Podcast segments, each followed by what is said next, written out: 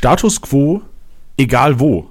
Und mit egal wo meinen wir die Bundesliga. Mensch, ist sie spannend. Dortmund vorne, da geht's um was. Wir predikten heute, wir reden um den Abschießkampf, aber auch über eure Kickbase-Ligen.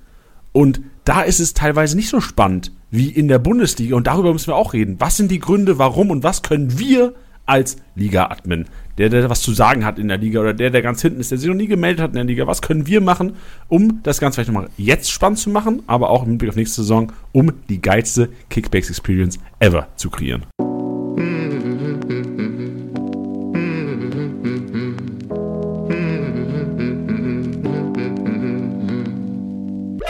Spieltagssieger Besieger, der Kickbase Podcast für die erste Fußball-Bundesliga mit deinen Hosts Bench und Janni. Powered by Tipico. Das Original. Man kriegt ja den Kopf raus, ne? Bench, was geht? Servus, Janni. Wie oft hast du das Intro schon gehört in deinem Leben? Boah, wäre ja jetzt aus dem Stehgreif schwer, das zu überschlagen, aber einige Male auf jeden Fall. Ist auch ein guter Ohrwurm. Wenn man es im Auto hört und dann irgendwie Podcast vorbei ist, hast du schon noch ein bisschen im Kopf. Aber treuen Hörern wird es auch aufgefallen sein, es gibt ein leicht anderes Intro, wenn du und ich Podcast machen, als wenn Titi und ich Podcast machen. Das ist mir tatsächlich noch nicht aufgefallen. Wahrscheinlich deswegen, weil ich meine eigene Stimme ganz, ganz schlecht hören kann und äh, die Podcasts mir deswegen nicht anhöre, wenn ich selber drin bin. Hörst du dir nie den Podcast an, wenn du selbst drin bist? Nee, ich, äh, ich, also mich selbst anhören, so wenn wir irgendwie Videos producen oder so oder irgendwie, also solche Geschichten natürlich immer noch mal, um zu checken, dass alles passt. Aber Podcast, wo ich dann weiß, okay, hinterher habe ich nichts mehr mit dem Schnitt und sowas zu tun und das wird Das macht passen. schöne Janni. Lass das mal das, den Janni machen. Das, lass das mal den Janni machen. Der Janni macht das gut. Oh, schön, schön, schön. Guter Start heute im Podcast. Ja, siehst du mal. Wie, wie war denn dein Wochenende? Und in Bezug eher auf Kickbase. Privat kannst du kannst auch sagen, aber interessiert nicht so viele Kickbase. nee, nee, alles gut. Wir bleiben bei Kickbase. Ähm, Wochenende war solide. Also ich, ich kann mich nicht großartig beschweren. Office League lief ganz gut mit einem Tausender, private Liga einen Tausender. Die Konkurrenz hat wieder ein bisschen, ein bisschen was an Boden verloren auf mich. Also da sieht es jetzt sehr gut aus. Kommen wir ja auch später zum Thema, ne? wie, wie entschieden sind einige Ligen schon oder auch nicht. Ähm, La Liga lief wieder in Ordnung, bin ich immer noch vorne. Also alles in allem ein sehr zufriedenstellendes Wochenende. Und bei dir? Ja, ähm, gemischt. Es ist gemischt. Ich habe letzte Woche ja auch schon geredet, dass in vielen Ligen so teilweise die Luft raus ist. Das gilt halt weiterhin so. In einigen Ligen, ich hatte in der Liga mit meinen Uni-Jungs einen sehr, sehr guten Spieltag. Da habe ich 1563 Punkte geholt. Uff. Das war richtig strong. Ähm, aber auch, also Marvin Duksch und Gregoritsch haben da die Arbeit gemacht. Der Rest war jetzt auch nicht so überwältigend. Aber so ein Marvin Duksch, wenn du ein Team hast, dann hast du automatisch schon Taui geknackt gefühlt, wenn du halbwegs solid Truppe hast. Office-Liga habe ich ein bisschen reingekackt am Wochenende. Ähm, liegt an Salazar minus 10, Chupo Nuller gelegt.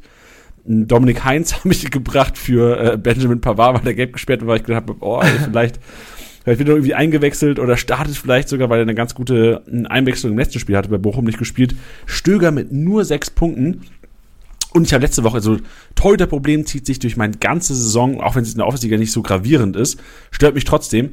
Ich habe letzte Woche schon wieder meinen Torhüter getauscht. So, ich, ich, muss vielleicht, ich, ich muss vielleicht einfach lassen. Ich muss damit aufhören. Das ist vielleicht auch ein Learning für nächstes Jahr. Ich kaufe mir einen Keeper und ich lasse den einfach das ganze Jahr drin. Ähm, ich habe letzte, äh, letzte Woche Radetzky verkauft und Olli Baumann mir geholt. Und ja, das tat weh diese Olli Woche. Baumann 28 Punkte gemacht und Radetzky war, glaube ich, mit 188. Digga, das ist so ein Joke auch. So der, gefühlt. Radetzky Punkte zweimal pro Jahr halt gut. Ne? Genau. Ne? Gefühlt ja. ist das so, das ist so der, ich, ich lach schon fast drüber, weil es ist immer dasselbe. Also je, immer, wenn ich den Keeper in der Office-Liga gewechselt habe, ist der, am, der, den ich abgegeben habe, der ist eskaliert die nächsten Spieltage. Und ja. ich sag euch, so Baumann, hatte ich, ich hatte ihn zum Glück schon letzte Woche gegen die Bayern, da, da war dieser Switch okay. Ähm, aber diese Woche habe ich Radetzky verkauft, um mir halt, das ist auch traurig, ne? Weißt du, warum ich Radetzky verkauft habe? Nee, wen hast du geholt? Wer hat nicht gepunktet? Ja, Dominik Heinz, weil ich dachte halt, okay, ich habe jetzt, oh. ich habe Pavard, ich hatte nur, also ich hätte sonst keinen bringen können, weil Ndika ja auch noch ausgefallen ist. Ja, bitte. Und wollte dann Pavard mit fünf Gelben nicht aufstellen, dachte, okay, will ich jetzt ich will jemanden aufstellen, der, wo ich vielleicht halt, wo es eine Abzeit gibt. So, was ist, wenn Bochum daheim gegen Wolfsburg gewinnt? Was ist, wenn ja, Heinz startet? Das hat sich aber nach einer halben Stunde schon erledigt gehabt, eigentlich, ne? Ja, das hat sich schnell. Es war auch wenn unsere Spieltage jetzt gar nicht so schlecht waren, aber es war auch ein Spieltag der Enttäuschung, oder? So generell, du bist ja, wenn du ein guter Manager bist, hast du ja oftmals auch auf Bayern-Spieler gesetzt. Ja, ja. Und da hast du schon direkt eine Klatsche bekommen Es, Samstagmittag. es gab wirklich viele, die enttäuscht. Und das war dann halt nicht so, keine Ahnung, ne, oh, sorry. Das war dann nicht so, äh, Sané mal wieder nur 60, 70 Punkte und wieder nicht ausgerastet. Da sind ja wirklich reihenweise Bayern-Spieler mit Minus rausgegangen dieses So Wochenende und, und, und. Also das war echt vogelwild teilweise. Und ich muss noch ganz kurz Bezug hier, bevor wir weitergehen, auf äh, die Wette von Anfang der Saison mit Titi nehmen. Weil als du eben drüber geredet hast, dass Dux für dich die Arbeit erledigt hat, ist mir wieder eingefallen, dass Titi und ich ja die, die Wette ähm, hatten, wer mehr Saisonpunkte macht, ob Dux oder Füllkrug. Wo ich ja am Anfang der Saison auf Dux gegangen bin, lange auch der Meinung war, dass da noch was geht und äh, Füllkrug aber ja komplett die Saison seines Lebens aktuell spielt und das eigentlich schon wieder außer Reichweite war.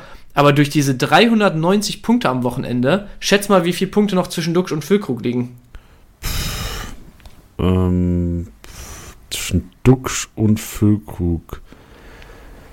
295. Ich dachte gerade, du hast es nachgeguckt. Also es ist äh, wirklich noch ein bisschen weniger, glaube ich. Meine, Dux hat irgendwas mit äh, 259 ungefähr und Füllkrug 3217 habe ich hier gerade das Profil offen. Also lass mal Füllkrug nächste Woche gegen Schalke noch ausfallen. Da weiß man ja irgendwie gefühlt gar nicht, was da abgeht bei ihm oder beziehungsweise wie weit er ist. Am Wochenende saß er auf der Bank, war aber nicht spielfit, wie, wie irgendwie äh, ja, kommuniziert wurde. Wenn der auf Schalke nochmal ausfällt und Dux da vielleicht nochmal ein, zwei Scorer sammelt, dann könnte das nochmal eng werden. Ja, hey, Hätte ich nicht mehr für möglich gehalten. ich muss ehrlich sagen, ich, ich hatte gerade die App offen und ich habe das im Kopf überschlagen und ich habe einfach aber war nicht schnell genug. Nee, ich habe einfach einen Ko Kopfrechenfehler gemacht. Sind, äh, ich habe gerade mal eingetippt, es sind 293, ich habe mich um, um zwei verrechnet. Ja, okay, ja gut. Also 300 sind schon auch noch ein Brett, ne? Also wenn Füllkrug wieder fit wird, dann, dann müsste schon Duxch jetzt die Form vom Wochenende echt äh, halten, den Rest der Saison, weil eigentlich, wenn einer von den beiden trifft, ist der andere auch größtenteils involviert und in der Regel ist Füllkrug der Finisher dieses Jahr, also wird schwer, aber so eine kleine Resthoffnung keimt da gerade wieder auf in mir. Was ist denn der Wetteinsatz? Ich glaube, wir haben um 50 Euro gewettet. 50 Euro einfach auf die Kralle. Ja, weil, ja, Saisonwette halt am Anfang der Saison, ne? Ja. Äh, hast du überhaupt alle deine Wetten noch auf dem Schirm? Nein. Also der ist, Nein. also ich glaube, wie viel Wetten wir beide schon abgeschlossen haben, wie viel, da könnten wir wahrscheinlich ein Jahr lang von äh, leben, was der andere jeweils an, an Mittagessen einem noch schuldet gefühlt. Ja, ich habe auch Hunger, Bernd. Wie sieht's aus? Nach dem Ja, komm rum. Nach dem Podcast Burrito Time. Also Ja, wir haben Mann. safe noch. Also, also Ungelogen, wir haben bestimmt 15 Mittagessen untereinander offen. ja. Aber ich tippe mal auch 8 zu 7. So irgendwie am, Ja, Ende ja, des Tages ja, ist es, am Ende der Saison ist es so ein Mittagessen, was irgendwie einer bekommt, weil es einfach so viele Wetten über Saison waren. Aber das ist ja auch so der Reiz an der ganzen Geschichte. Aber ich glaube, es wäre so viel Arbeit am Ende der Saison, auch diese, diese Wetten nochmal aufzudröseln, wer jetzt was mit welchem Wetteinsatz und so gewonnen hat. Das lohnt sich gar nicht in Relation zu dem, was dann am Ende dabei rumkommt. Da, ich, man wird da locker stundenlang dran sitzen, äh, um da irgendwie zumindest mal alles rauszusuchen, was man irgendwo eingetickert hat. Und dann noch die ganzen Sachen aus dem Podcast und so. Weißt du, was wir machen? Wenn jemand so verrückt ist Nee, und sag- irgendwelche nee, Sachen komm. notiert hat, Achso, ja, okay, mach halt. Sag halt. Mach, sag, Ja, sag weiter, ich wollte nicht unterbrechen. wenn sowieso irgendwer so irgendwie da äh, Tabelle geführt haben sollte, um Rip uns am Ende des Jahres einen, einen auszuwischen damit, ähm, dann möge er so gütig sein und uns die Sachen einmal durchschicken. Digga, Aber wir hatten die, auch mal- die Chance ist, glaube ich, sehr gering. Ey, wir hatten auch mal einen, wir hatten vor zwei Jahren mal einen Aufruf äh, im Podcast, haben wir gesagt so, ey, weiß ja nicht, wenn jemand da draußen Bock drauf hat, kann er ja gern mal sich melden, wenn er die Outtakes zusammenschneiden will, so oder so die witzigsten Outtakes von uns, weil damals hatten wir tatsächlich gar nichts, gar nichts geschnitten. Heutzutage, Ja. äh, dadurch, dass wir auch teilweise Werbepartner drin haben, haben wir, ähm, ist das so ein bisschen hochglanziger geworden, würde ich behaupten. Mhm. Ähm, und da hat sich jemand gemeldet und dann habe ich dem tatsächlich alle Audiodateien auch zur Verfügung gestellt und hat sich einfach nie wieder gemeldet. So, und Ja, ich stelle ich, mir- stell ich mir gerade genauso vor, dass jemand sagt so, ja, safe, mach ich, mach ich, mach ich, mach ich. und dann äh, hören wir von dem ein halbes Jahr nichts. Ja, also da, da soll sich jetzt ja auch keiner die Arbeit machen und irgendwas raussuchen oder so. Deswegen habe ich nur gesagt, wenn jemand sowieso äh, so verrückt ist, aus welchen Gründen auch immer, wie gesagt, und wenn es ist, äh, damit am Ende des Jahres ähm, einer von uns irgendwie äh, einen ausgewischt kriegen kann, weil er irgendwie 17 von 19 Wetten verloren hat, so kann ja sein, dass jemand sich den Spaß macht, wenn er eh jede Woche den Podcast hört. Dann gerne durchschicken, aber bitte, bitte keiner jetzt irgendwie überhaupt drüber nachdenken, sich die ganzen Podcasts nur deswegen nochmal reinzuziehen, um da die Wetten rauszuziehen. Also das ist ja, das ist jenseits von Gut und Böse. Ja, genauso, genauso wie Hoffenheim und Gladbach Punkte am Wochenende und Leipzig Punkte. Geht's dir auch so? Ich bin inzwischen froh, dass ich gestern kein Fußball geguckt habe. Ich habe Kommentare gesehen von äh, auf Liga Insider zum Gladbach-Spiel und habe mir gedacht, das muss, weil ich erinnere mich, wie es war, so teilweise sonntags Gladbach-Spiele zu sehen und du gehst mit so riesen Hoffnung rein und wirst so enttäuscht und ich, äh, also Grund A ist, ich habe kaum noch Gladbach-Spieler und Grund B ist auch, äh, dass wir auch darüber gesprochen haben, so du musst diese, die, die, so wie kannst du Kickbase gut auch in eine Beziehung und in dein Sozialleben integrieren und da habe ja. ich halt gestern, ich habe ich hab den Sonntag geopfert gestern aus Kickbase-Sicht und äh, bin froh, aber auch, dass ich Gladbach nicht gesehen habe, weil die Kommentare von den Leuten auf LinkedIn haben mir gesagt, ey, ich wäre auch so, hätte ich jetzt, ein, wir hatten da so krass reingekackt, so, ich weiß gar nicht, ein, oh, hat Omlin gut gepunktet? Ich weiß gar nicht, wer gut, wer, hast du Gladbacher, Bench, hast du Gladbacher? Äh, nee, ich habe keine, obwohl ich habe Weigel, glaube ich, aber von dem habe ich auch nicht viel erwartet, deswegen Flo Neuhaus minus sieben Punkte, wäre ich jetzt Flo Neuhaus Besitzer, Omlin elf Punkte, Alter, Skelly ja, 14. Wahnsinn. Hätte ich die, Stindel Digga, 17 wär, in der Startelf. Ich hätte wirklich ich hätte keine, ich, ich, wüsste, ja. ich keine Fingernägel mehr gehabt. Ja, kurze Korrektur der, der Vollständigkeit halber, du hast über Liga Insider und nicht LinkedIn gerade gesprochen, ne? Hab hast dich verquatscht. Naja, aber passt schon. Ich äh, wollte nur sagen. Die neue Face, die neue. Äh, weil du so meintest, so Kommentare bei LinkedIn und ich dachte kurz, okay, alles klar. Wow. Ähm, nee, bei mir ist ja der Sonntag sowieso immer wegen selber Fußball relativ oh. eng, was Bundesliga angeht. Deswegen war ich da auch nicht böse drum, gestern da einiges verpasst zu haben. Das Ding ist, dadurch, dass gestern ja ein spätes Spiel war, ist das eigentlich das gewesen, das Gladbach-Spiel, äh, wo ich noch hätte reinschauen können von der Zeit her ähm, hinten raus.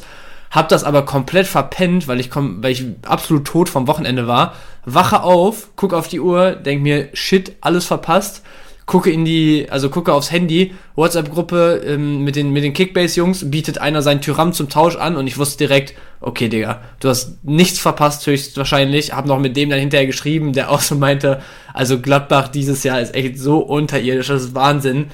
Ähm, innerhalb von fünf Minuten hat sich das gelegt, dass ich mich geärgert habe, Bundesliga verpennt zu haben. Ja, weißt du, wie weit es sogar ging? Ich habe mir heute Morgen die Highlights angeguckt vom Spiel und ich habe mich so geärgert, die Highlights angeguckt zu haben. Einfach, das war, also das Tor von Becker war krank. Also die Roussillon-Vorlage, ich weiß nicht, ob die irgendwie im Maschinenraum noch stattfinden sollte, aber könnte sie auf jeden Fall von der Wertigkeit her. Die war krank und sonst, also keinerlei Gefahr von Gladbach und es war schon scary. In einem Heimspiel, obwohl Union natürlich klar verteidigen gut, Renault ein Weltklasse-Keeper, aber Digga, der hätte, auch, der hätte ich auch im Tor stehen können gestern. Ja, geisteskrank. Also ich habe tatsächlich die Highlights mir noch nicht mal angeguckt, sondern nur äh, Ticker gelesen und so nochmal. Aber dann ist es gut, dass die Roussillon-Vorlage jetzt von dir hier so ähm, gefeiert wurde, weil die wird dann nicht mehr im Maschinenraum auftauchen. Ja, die war krank. Und sonst, also um jetzt mal alle Manager abzuholen, so klar, Schalke Bochum, Schalke Bochum Spiel hast du eh nicht so viele. Frankfurt kackt hart rein, also kackt richtig hart rein, zerstört jedem so die Motivation da draußen. Kolomwani minus sechs. Äh, Ebimbe, Mensch, von dem, ich halte von dem auch richtig viel fußballerisch. Ne? Klar haben die 4-0 Klatsche bekommen, der stand auch komplett in der Luft gestartet, fand ich geil, hat mir Hoffnung gegeben. Ist auch einer, den ich vor allem so nächstes Jahr, den habe ich schon im, mm. auf dem Scout-Zettel im Sommer, dass ich sage, so, ey, Bimbe, Anfang der Saison, der ist ja vielleicht so seiner 6, 7, 8, 9 Millionen wert, je nachdem, wie jetzt noch performt die nächsten Spiele. Das ist einer. Und sonst auch Christopher Lenz. Mensch, ich dachte, das wäre so ein Rohpunkte-Monster. Dann spielt der Dreierkette IV, äh, LIV und senzt da an jedem Ball vorbei, der irgendwie in seine Nähe kommt. Yo. Mega Enttäuschung. Ja, und der hat ja sogar letzte Woche als LIV auch gespielt, wo er so gut roh gepunktet hat. Ja, ja, Deswegen totale Falle gewesen. Der kriegt gut was zu tun und so, aber ja gut, aber ich meine, wenn du dir die ganze Frankfurter Mannschaft anguckst, Trapp mit 45 noch so in Anführungsstrichen ganz, äh, Strichen ganz gut davongekommen, was so, was so die Punkte angeht. Da hast du mit Buter und, und Knauf beide Schienenspieler gehabt, die in Ordnung waren, wenn du dir anguckst beim 04, 53 und mhm. 71. Und Tuto hat halt gut was abgeräumt, aber sonst ist ja, also da, da kannst du dir ja jeden nehmen. Also So 14 Punkte, Götze 12, Bimbe 5, Rode 2, Moani minus, Boré minus, Alidu, alle von der Bank sogar mit Minus rausgegangen, dann hinten raus. Also das, das war ja von vorne bis hinten nix, ne? Ja. Wollen wir mal so eine Kategorie einführen? Also habe ich offene Frage. So die Enttäuschung der Woche oder ist das zu negativ? Ja, wäre jetzt auch mein erster Gedanke gewesen, weil das ist halt krass wertend negativ dann, ne? Also ja. vielleicht gerne mal Bezug nehmen da draußen, ob ihr Bock drauf hättet oder wie ihr das, wie ihr das grundsätzlich seht. Ich glaube halt, du hast viele Wochen wie diese jetzt, wo du halt einfach das ist jetzt nicht krass subjektiv, wenn du sagst, ey, Frankfurt, die ganze Truppe komplett in der Luft gehangen. So, sowas wird's geben und sowas kann man dann gut, äh, gut hier drüber diskutieren. Aber es wird dann auch Wochen und Spiele und Spiele ergeben, wo man halt relativ subjektive Wahrnehmungen hat und die dann hier reinwirft und dann wird's halt schnell sehr wertend, ne?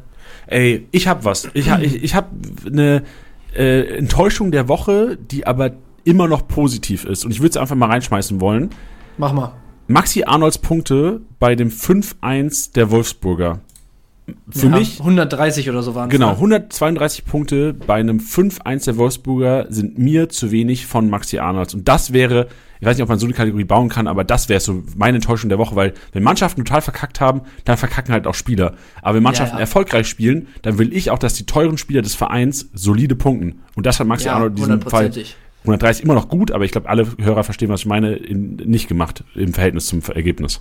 Ja, ich glaube, Maxi Arnold können wir als Ent Enttäuschung der Woche reinnehmen, ohne ihm bei 130 Punkten und einem 5-1-Teamsieg zu nahe zu treten. Ja, das ist gut. Schön. Machen wir so. Bench, wir haben jetzt natürlich auch die offiziellen Kategorien noch heute mit drin. Wir haben Tittys Maschinenraum. Liebe Grüße an Titti. Ah, der hört auch nie den Podcast, wenn der nicht drin ist. Brauchen wir gar nicht Ab- grüßen. Aber wenn er drin ist, hört er ihn oder was? Nee, auch Also nicht. Ich. Der hört einfach nie den Podcast, der redet nur im Podcast. Junge, Junge. Ja. Ja, trotzdem Grüße. Nee, lass nicht grüßen. Komm, dann machen wir einfach, wir machen in Ehren an Titti, machen wir einfach den Maschinenraum gleich und, äh, du machst den gleich. Und dann sprechen wir über alles Wichtige, über den Statistik natürlich auch, aber dann auch über den Meisterschaftskampf. Was bedeutet er für Kickbase und vor allem, was geht in euren Ligen ab? Wie läuft's? Wir haben viel Feedback bekommen aus der Community, wie es momentan in deren Ligen aussieht. Und wir machen uns Sorgen um eure Liga. Und wir, wir sprechen einfach mal, wir, wir diskutieren, zwar jetzt ohne euch hier, aber über euch und eure Ligen gleich. Yes, machen wir so. Dann äh, jetzt direkt in den Maschinenraum oder hast du noch was vorweg? Nee, mach rein, da, auf. Top, Abfahrt. Tittys Maschinenraum.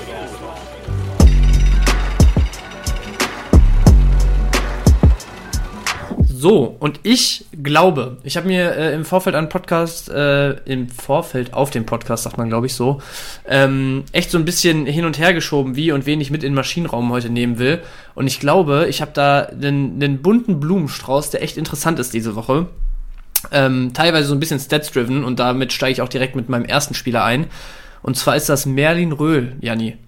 Äh, vor Wer der? Saison. Wer ist denn das Vor überhaupt? der Saison, ja, ich, ich, ich gebe dir schon die Introduction hier. Vor der Saison aus Ingolstadt gekommen, als, als großes Talent nach Freiburg, ein, ein zentraler Mann eigentlich, also in Ingolstadt so ein bisschen Denker und Lenker, äh, viel für den Spielaufbau und Kreativzentrum so gewesen.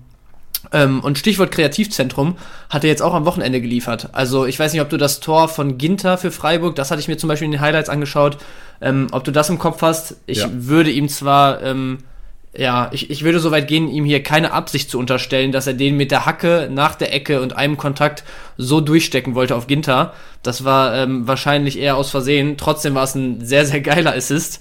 Und der Mann ist 10, 12 Minuten, stand er auf dem Platz, ich glaube 79 oder so ist er eingewechselt worden und hat mit, ähm, ich habe heute Morgen mit Anton drüber gesprochen, ich glaube er hatte sechs oder sieben Aktionen in, unser, in unserem. Kreativzentrum, ist damit auf Rang 1, muss ich jetzt leider vorwegnehmen für gleich, Spoiler. weil den konnte ich nicht skippen für unseren Maschinenraum. 122 Punkte in 10 Minuten als jemand, der wirklich als vielversprechendes Talent im Moment Teil des Kaders ist, aber halt auch nicht viele Minuten dieses Jahr bekommt. Reingekommen, 10 Minuten bekommen, 122 Punkte. Also ich glaube, der hat sich da in der in der internen Rangliste ähm, durch diese knappe Viertelstunde ein gutes Stück aufwärts gespielt. Ja, finde ich schön. Ist er noch jung? Wie alt ist er denn? Ja, ich glaube, er ist 20 oder so. Das ist stark. Ja, ich will jetzt mich nicht festlegen, um die 20 dürfte er sein. Da Ja. sehe ich schon wieder, also aus Kickbase-Sicht ähm, habe ich die Hoffnung, dass er verliehen wird nächstes Jahr. So vielleicht sogar in Liga 2 mal wieder, weil ich habe auch die Statistiken jetzt vom letzten Jahr gesehen. Letztes Jahr ein 35er Punkteschnitt bei Ingolstadt in Liga 2.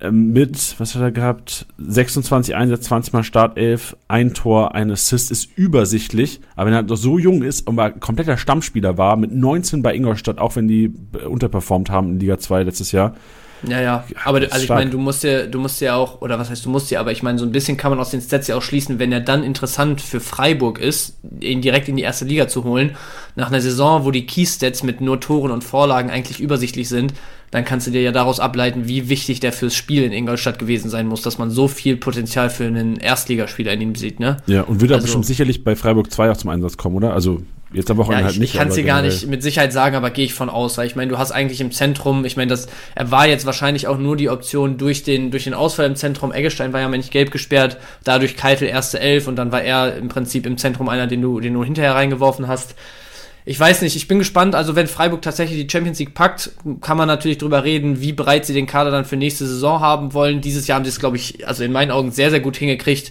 ähm, mit den Mitteln, die sie haben, den, den Kader auf diese Dreifachbelastung einzustellen. Jetzt hast du natürlich mit jeder Saison, die du back-to-back -back dich irgendwie international qualifizierst, mehr Möglichkeiten weiß ich nicht, ob es für so einen dann attraktiver und vielversprechender ist, vielleicht sogar international Minuten zu sammeln, in der Bundesliga ein bisschen den Fuß in die Tür zu kriegen, oder ob du sagst, ey, ein Jahr zweite Liga oder Aufsteiger oder so und da wirklich als Stammspieler etablieren. Ist auf jeden Fall eine Personalie, die, glaube ich, ganz interessant werden könnte nächstes Jahr. Es ist generell erstaunlich, was Freiburg für ein Potenzial noch hat, wenn du bedenkst, die haben diesen Kenneth Schmidt noch, auch ja. Äh, Innenverteidiger, hat glaube ich auch schon mal Rechtsverteidiger gespielt oder sowas bei denen.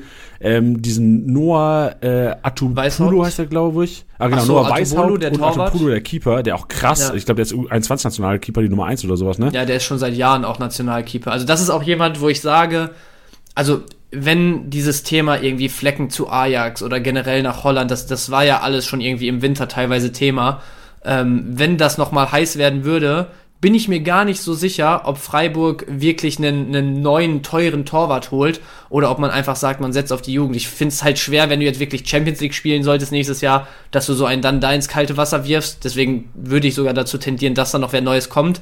Aber jetzt angenommen, äh, Freiburg irgendwie nächstes Jahr Hinrunde Champions League raus, ähm, Flecken geht im Sommer, äh, im Winter für, für gutes Geld, du kriegst ein total unmoralisches Angebot irgendwie und ich meine, der ist ja jetzt auch um die, um die 30 langsam, glaube ich ähm, und du hast im Prinzip eine, eine ruhige Rückrunde in der Bundesliga nur noch vor dir, kann ich mir wirklich vorstellen, dass da Artubolo seine Chance bekommt. Ja, er ist strong. Also die deutsche Bundesliga hat wirklich, ich habe mir bei letztens von Köln auch den Kader mal angeschaut. Mhm. Äh, Erik Martel ist erst 20, finde ich heftig. Jo. Jan Thielmann, der gefühlt seit 10 Jahren schon Bundesliga spielt, auch 20 erst. Also ja. auch da, äh, Lemperle, der war auch mal irgendwie, ich glaube letztes Jahr war der Kickbase mal zeit, zeitweise relevant, auch irgendwie erst 20 oder 21 oder sowas. Mhm. Also echt ja, heftig. Köln natürlich auch eine super Jugendarbeit, ne? Dieses Jahr, boah, ich überlege gerade, ob es U17 oder U19 war, waren sie auch wieder im Halbfinale. Also die haben ja auch generell so der, der Westen, ähm, die, die Weststaffeln in den U17 und U19 Bundesligen sind ja auch jedes Jahr wirklich, hast du da drei, vier, fünf Teams, wo du sagst, ey, die, das ist ein Niveau, was die schon spielen. Ähm, da müssen eigentlich äh, was weiß ich, wie viele Spieler im Profibereich landen. Also gerade Köln gehört auch in der Jugendarbeit ähm, da echt zu den, zu den Top-Adressen. Thielmann zum Beispiel damals in der A-Jugend auch, glaube ich, gescored ohne Ende. Dann ja auch wirklich gut in der Bundesliga angekommen, bisschen Hänger gehabt zwischendurch, aber da sind schon einige mit Potenzial. Auch hier Jonas Urbich, den sie jetzt nach Regensburg verliehen haben, der sich da direkt als, als erster Keeper etabliert hat.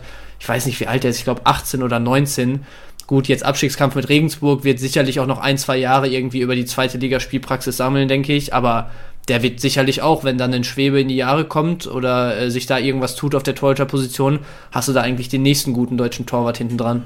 Ja, Problem ist halt, wenn du international schaust, und ich habe das gerade, während du äh, gesprochen hast, mal geguckt, wenn du die U21-Nationalmannschaft einfach mal den Kaderwert dir anschaust bei transfermarkt.de, die mhm. deutsche U21-Nationalmannschaft 80 Millionen wert, klingt erstmal geil, da hast du Leute drin, ja die echt auch, also Jordan Bayer ist, glaube der wertvollste laut Transfermarkt.de, 10 Millionen, Ansgar Knauf, Luca Netz, Erik Martel, Tom Kraus, echt, das ist solide, das sind alles solide Bundesligaspieler. Ja, aber dann, Frankreich wahrscheinlich. Genau, ne? also England fast 400 Millionen. Ja. Und äh, klar, Frankreich hast du hast einfach eine komplette Kaderdichte, die äh, wahrscheinlich alle in der Bundesliga Stammspieler wären. Also ich ja, ja, das, also Frankreich ist sowieso Alter, Wahnsinn, was da im Moment die letzten Jahre kommt. Und gut, der, genau. bei England finde ich, ist es halt immer so ein bisschen, ich will nicht sagen verzerrt, aber So, wenn du siehst, was für Summen in England gezahlt werden, sowohl für inländische als auch für ausländische Spieler, für was für Geld da irgendwie Jungnationalspieler in die zweite Liga sogar wechseln und sowas. Das ist alles, das, das ist eine andere Liga, in der die finanziell spielen und ich habe immer so das Gefühl, dass sich das teilweise auch in den Marktwerten ein Stück weit niederschlägt. Also wenn du einen Jordan Bayer zum Beispiel nimmst, der jetzt mit Burnley da irgendwie äh, eine brutale Saison spielt. Ich glaube, die sind sogar schon sicher aufgestiegen seit ein, zwei Wochen. Ähm, die, die, die haben eine, ich meine, die haben eine boah, jetzt will ich keine falsche Zahl nennen, aber eine irgendwas plus minus zweieinhalb Millionen von, von zehn ausgehend haben die eine Kaufoption, die die ziehen werden wohl auch für den Gladbacher. Und das ist halt ein Spieler, wenn ein 19-, 20-jähriger Innenverteidiger, ähm, ein Brite, da so eine Saison in der zweiten Liga spielt, dann wechselt er halt im Sommer für 40 Millionen zu Chelsea und wird weiter verliehen. Ne? Also das ist halt, und dann ist er mit Sicherheit auch direkt bei 20, 25 Millionen Marktwert. Also ist ein bisschen schwierig, finde ich, wenn man die, die Briten oder die Engländer da immer in Relation setzt, aber grundsätzlich haben die natürlich auch einen brutalen Unterbau, ja. Ja, aber vergleich mal, also Kone, Gladbach, genauso alt wie Tom Kraus von Schalke und ja. ist im Grunde genommen so das Pardon von der U21-Nationalmannschaft Deutschland zum, zur U21-Nationalmannschaft äh, Frankreich. Ja. Und wir sind uns, glaube ich, alle einig, dass wir eine, eine, eine sehr, sehr andere Karriere bei Manu Kone antizipieren als bei Tom Kraus. Ja, safe, das stimmt. Ja. Also ist schon. Würde ich genauso mitgehen. Ist jetzt nichts, was wir ändern können. Ist auch null Kickbase relevant, aber sind jetzt einfach mal in die, in die Richtung gegangen. Ist ja auch Status Quo, egal wo, haben wir mal Status Quo bei den U20-Nationalmannschaften gecheckt. Geil. Top. Dann ähm, haben wir, glaube ich, Merlin Röhl damit äh, erstmal äh, durchargumentiert. Dann gehe ich zum zweiten Spieler, wo ich ausdrücklich jetzt schon sage, es geht mir nicht unbedingt um seine Leistung am Wochenende, also schon um, um seine, um, also um das Tor, was er gemacht hat, weil ich mir mal sein Spielerprofil angeschaut habe. Und zwar hat er in, von seinen letzten sieben Einsätzen durfte er nur einmal starten, sechsmal als Joker und hat in diesen sechs Joker-Partien dreimal selber getroffen. Und das waren teilweise Joker-Einsätze von 10 bis 15, 20 Minuten. Also es war jetzt nicht so, dass er dauernd eine ganze Halbzeit bekommen hat. Weißt du vielleicht, von wem ich rede oh, sogar? Digga, ich habe gerade schon überlegt, das ist ja sau schwer. Also die letzten sieben Spiele, sechsmal Joker, einmal von Anfang an. Ja. Und aber auch getroffen. Ja, in den drei Joker-Einsätzen, äh, in den sechs Joker-Einsätzen hat er dreimal getroffen. Wow. Äh. Nee, weiß ich nicht. Sag. Luca Waldschmidt. Oh. Und ähm, wie gesagt, ich, ich, ich bin jetzt nicht der Meinung, dass er am Wochenende irgendwie äh, sonst was abgerissen hat oder so. Und jetzt am Wochenende war es halt auch nur dann, ich glaube, das war ja nach, nach Vince äh, Chip Elver, war das das 4-1 oder so? Ich weiß es nicht mehr. Auf jeden Fall war das Spiel mehr oder weniger entschieden. Deswegen, das meine ich mit, ich ziehe jetzt nicht unbedingt auf seine Leistung am Wochenende ab, aber ich finde, das sollte hier dann auch mal ähm, ja, sein, seinen Platz im, im Maschinenraum einnehmen, ähm, dass der Junge, obwohl er irgendwie keine großartige Rolle in Wolfsburg spielt und obwohl er als Joker hier und da auf jeden Fall seine Scorer mitnimmt, teilweise waren es auch wichtige. Ich glaube, bei einem 2-2 hat er auch getroffen als Joker gegen Bochum oder so. Ich bin mit, nee, nicht gegen Bochum offensichtlich. Ich weiß nicht mehr, welches Spiel es war. Ähm, dass er trotzdem so außen vor ist in Wolfsburg und irgendwie ähm, auch, ich glaube, keine großartige Perspektive auf noch krasse Chancen im Moment da hat diese Saison. Trotzdem aber liefert, wenn er reingeschmissen wird, liefert, wenn er gebraucht wird. Und deswegen an der Stelle Luca Waldschmidt für mich im Maschinenraum. Schön. Hast du noch jemand Drittes? Ich habe sogar noch jemand Drittes und Viertes. Erzähle ich dir auch gleich warum. Doch.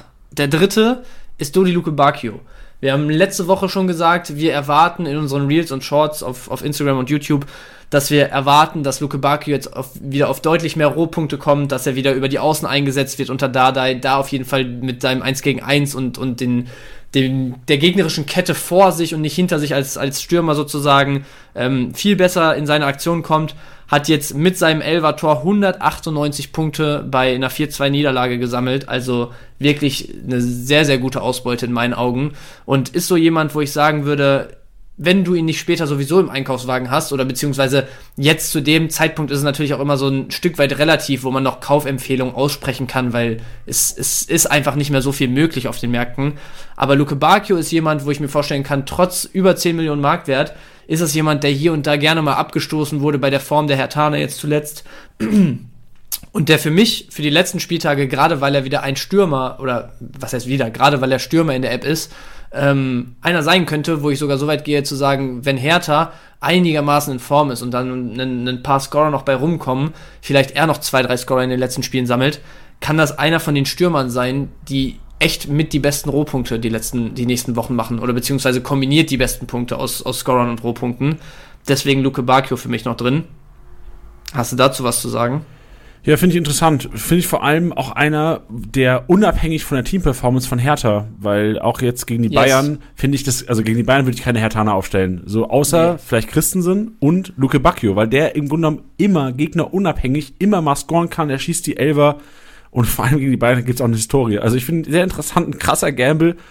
Und ja, ja, ein sehr heftiger Gamble. Ein sehr heftiger, auch ein geiler Gamble, mit dem man Spaß haben kann mal. Und darum ja. geht es ja auch teilweise mal irgendwie über eine Überraschung und, rauszuhauen und halt auch wirklich einen Gamble. Also letzte Woche hatten wir auch einen Artikel, wo wir drüber gesprochen hatten, wo ich zum Beispiel oder wo wir geschrieben hatten, ein Gangkamm wird vielleicht erste Wahl für Dardai sein und da hast du halt auch einen sehr sehr günstigen Stürmer im oh, Moment. Das habt ihr predicted, äh, der einfach einen, getroffen. Ja, ja, der auch oh, einen, einen ja, ja. Torrichter ja, ja, mitbringt. Also, also, ist, aber das sind alles solche, ein Gangkamm, wenn der halt nicht trifft, dann wird es schon wieder eng. So, und du hast halt solche Gambles, wo du sagst, okay, die müssen halt komplett ausrasten den Rest der Saison, damit sich was lohnt. Aber einen Luke Bacchio, selbst wenn er nicht mehr trifft, sage ich dir, der macht sogar mit dem Bayern-Spiel jetzt und dann den letzten vier noch hinterher, spielt er dir trotzdem einen 80er-Punkteschnitt oder so. Und das ist halt dann kein Sinne, kein Gamble in dem Sinne, dass du sagst alles oder nichts, sondern der wird dir die Punkte bringen, aber hat halt sogar noch die Upside, dass du sagen kannst, ey, der, der kann der Gamechanger noch für die Saison werden, ne? Also, ich finde auch äh, Luke Bacchio sehr interessant für, den, für die letzten fünf Spieltage jetzt am Wochenende auch, ja, geproved, dass er auf dieser Außenbahn jetzt deutlich relevanter wieder ist. Und dann habe ich noch einen vierten Spieler drin, weil ich den jetzt einfach nicht rauslassen konnte dieses Wochenende. da gehe ich so ein bisschen in die, in die Titi-Romantiker-Schiene, weil das jetzt wirklich nichts mit seiner Leistung am Wochenende zu tun hat. Aber ich finde, an der Stelle müssen wir noch mal ganz kurz über Jonas Hector reden, der jetzt sein Karriereende nach der Saison angekündigt hat. Der einer ist, der jetzt nicht diesen klassischen NLZ-Weg gegangen ist. Ich glaube, mit 19 oder 20 erst sogar zu Köln 2 aus der Oberliga damals gegangen, äh, gegangen ist eine Wahnsinnskarriere hingelegt hat, auch mit, mit Nationalmannschafts-Background und, und, und. Ähm, immer so ein, also von außen betrachtet, korrigier mich, wenn du es anders siehst, aber ich finde, so ein sehr bodenständig wirkender Spieler war. Äh, jetzt im Sommer auch irgendwie, wo er noch mit zur WM fahren sollte und äh, da offensichtlich abgesagt hat, aus Gründen, dass er irgendwie lieber die freie Zeit, die du als Profi hast, dann mit der Familie verbringen will und sowas. Also nicht irgendwie immer nur so dieses, die große Bühne gesehen hat und so. Ähm, bevor ich mich komplett hier in den Lob Lobeshymnen verliere, ähm, beende ich es lieber. Aber Jonas Hector für mich äh, absolut geiler Spieler, absolut geiler Mensch, wie man ihn so wahrnimmt in dem, in dem medialen Umfeld die letzten Jahre. Und deswegen wollte ich den hier nochmal hochleben lassen. Ja, ist schön. Vor allem auch so, so sehr normal, finde ich. Ein sehr, ja, sehr ja. normaler Mensch, bodenständig, wie du schon gesagt hast. Schön, schön, dass du erwähnt hast. Und dürfte ich, ich habe zwei Sachen noch, die mir am Wochenende yes. aufgefallen sind, die ich gerne auch im Maschinenraum nennen würde, weil es für mich auch Maschinen sind. Zum einen, schmeiß mal rein. Die Fans von Werder Bremen. Die Fans von Werder Bremen, 25.000 nach Berlin. Respekt, habt ihr euch verdient, finde ich geil. Wir hauen die heute einfach, weil ich einfach Bock drauf habe, mal auch mal Fans abzufeiern. Wir packen die Fans von Werder Bremen heute aufs Cover vom Podcast. Ja, finde ich absolut verdient. Also da war ich auch sehr überrascht. Ich muss sagen, ich habe das im Vorfeld nicht so mitbekommen. Das wird ja schon eine große koordinierte Geschichte gewesen sein, die auch äh, hier und da irgendwie so abzusehen war. Das machst ja nicht von heute auf morgen, da 25.000 Mann mitzuhaben, aber kranke Geschichte. Also da, das hat mich auch vom Hocker gehauen am Wochenende. Ja, das fand ich stark. Und ich würde auch gerne mal die Schiedsrichter äh, hier, hier mit reinpacken, weil das ist, habe ich am Wochenende, also das ist auch jetzt ein bisschen tiefer und vielleicht könnte es auch in eine 10 Minuten Diskussion ausarten. Aber ich empfinde einen Unterschied von der ersten und zur zweiten Liga, ähm, von, von der ersten zur zweiten Liga, was den Respekt Schiedsrichtern gegenüber angeht. Und ich habe selbst nie gut Fußball gespielt und kann da wahrscheinlich auch nicht sagen, wie irgendwie dann das Verhältnis ist. Kannst du wahrscheinlich vielleicht du besser beantworten, Bench, zum Schiedsrichter ja. von Spielern. Aber was mir aufgefallen ist, ist, mich stört es als Zuschauer, wenn Fußballspieler Schiedsrichter nicht in die Augen gucken, wenn sie mit ihnen reden. Die immer ja, weggucken, ja, so disrespectful.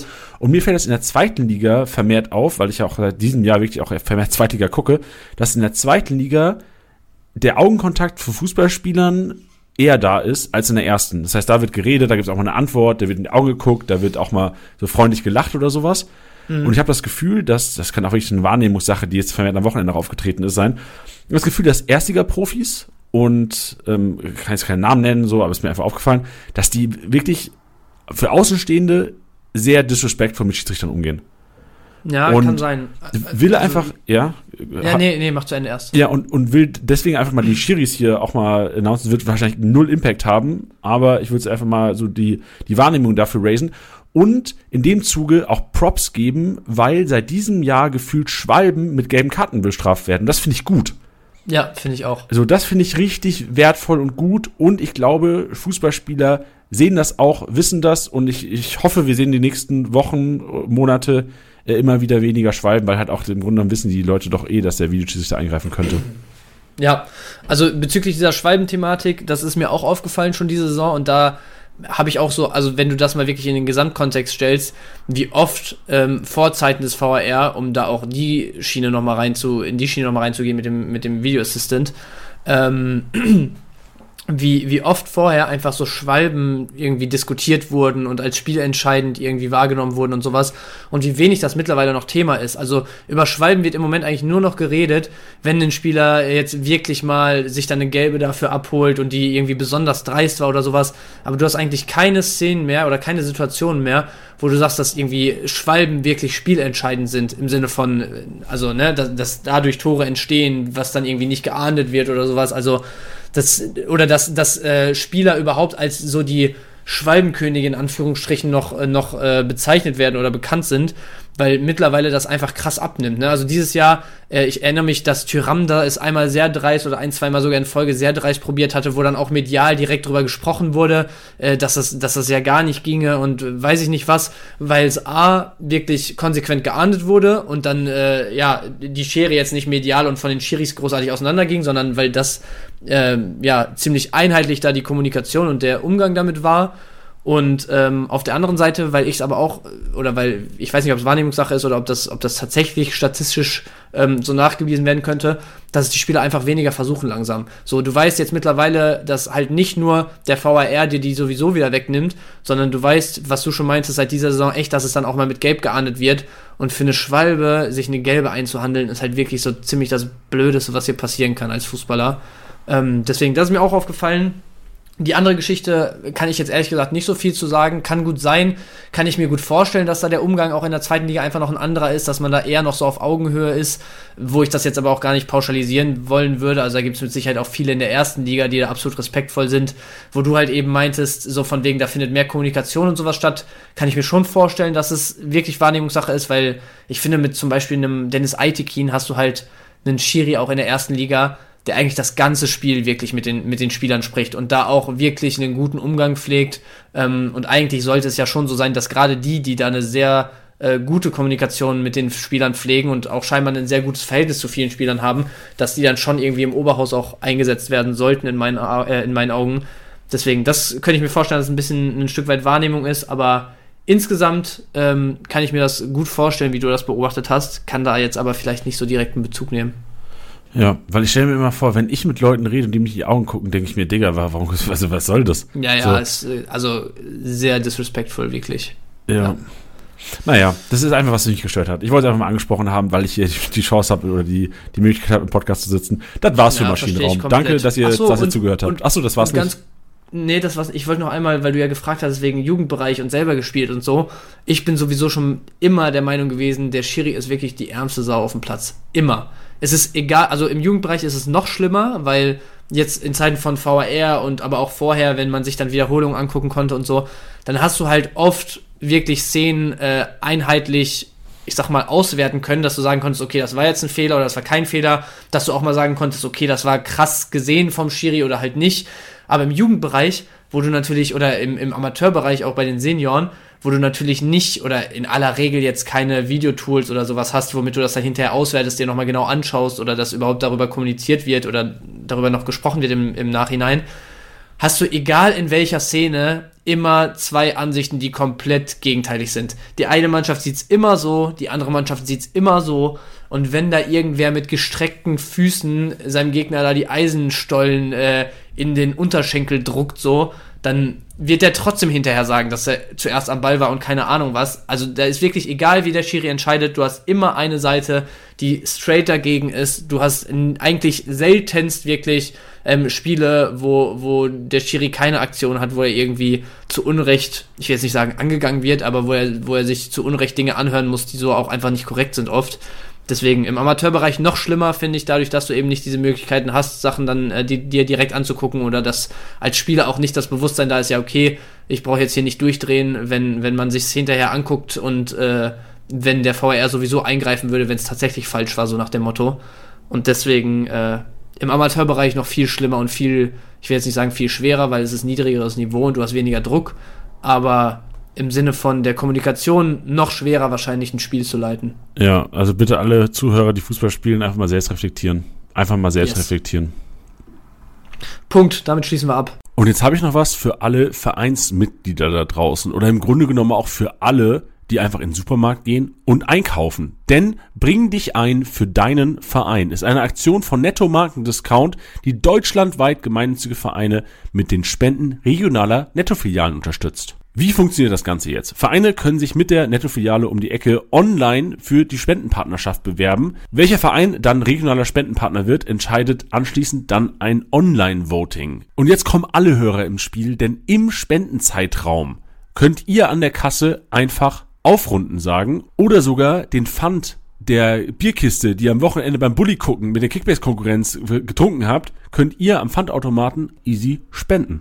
2022 gab es die Aktion von Netto auch schon mal. 750.000 Euro sind da zusammengekommen. 2023 wollen wir das natürlich toppen. Mehr Informationen findet ihr unter netto-online.de slash Vereinsspende. Selbstverständlich findet ihr den Link auch in den Shownotes. Und dann gehen wir jetzt zum Statistik-Snack. Powered by Goal.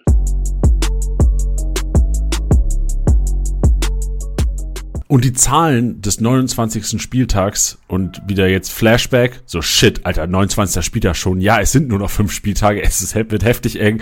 Die Zahlen des 29. Spieltags sehen überraschend aus. Es sind Spieler in den Kategorien sehr weit oben, die man so nicht erwartet hat. Ich würde fast behaupten, hätte ich tippen müssen, hätte ich keiner der Gewinner der jeweiligen Kategorien vor dem Spieltag so predicted, weil auf der 1 Jonathan Tah. So, da weißt du noch nicht mal, ob der in der Spiel, also Abwehrboss übrigens immer gerade, ne? Also Abwehraktion, die meisten Abwehraktionen äh, des 29 Spieltags. Jonathan Tah, da weißt du noch nicht mal, ob er in der Startelf spielt. So hundertprozentig ist das nicht sicher. Tuta auf der 2, das finde ich krank. Das kann man aber auch so auf Live-Match-Daten sehen. 99 Punkte gemacht, trotz 4 Niederlage. Das ist stabil. Und Itakura. Fand ich auch interessant, dass Itakura so viele Klärungsaktionen mehr hatte anscheinend als Nico Elvedi auf der anderen Seite. Der, das habe ich auch in den, nicht LinkedIn, sondern Liga-Insider-Kommentaren gesehen, da hat irgendjemand geschrieben, aber Nico Elvedi gewinnt kein Kopfballduell mehr seit der 20. Minute. Hatte anscheinend gegen Kevin Behrens nicht so einen leichten Tag in der Defensive bei den Gladbachern. Ja, Kevin Behrens natürlich aber auch eine, eine absolute Macht wirklich gerade in der Luft. Ne? Also das ist schon, glaube ich, ein ekelhaftes Duell für jeden Verteidiger. Ähm, aber dass Itakura generell mehr Verteidigungsaktionen hat, finde ich. Also ich glaube, wenn man sich die letzten Wochen oder generell so die Saison anschaut, wo Itakura auch fit war, dass es da echt meistens eigentlich so rum war, weil Itakura. Ey, die letzten drei Wochen LW die vor Itakura gewesen in der Kategorie. Echt? Immer ja. vor ihm? Okay, ja gut, dann, dann ist es auch hier wieder Wahrnehmungssache und dann ist es von mir vor allem falsche Wahrnehmung, weil ich sehe es immer so, oder wenn, wenn ich Gladbach-Spiele mir angeguckt habe, habe ich das Gefühl, Itakura ist gefühlt nur auf dem Boden unterwegs, weil er irgendwelche Schüsse die ganze Zeit blockt per Gerätsche. Also, das, da hatten wir auch letztes, letzte Woche im Stream, glaube ich, eine kurze Diskussion drüber, ob das wirklich ein guter Rohpunkter ist oder ob das eher die Defensivaktion bei ihm, also sind ja auch Rohpunkte, aber ob das dann eher so wirklich einfach viele geblockte Schüsse und äh, ja, solche Geschichten sind. Ähm, als, als Spielaufbau oder als Aktion mit Ball.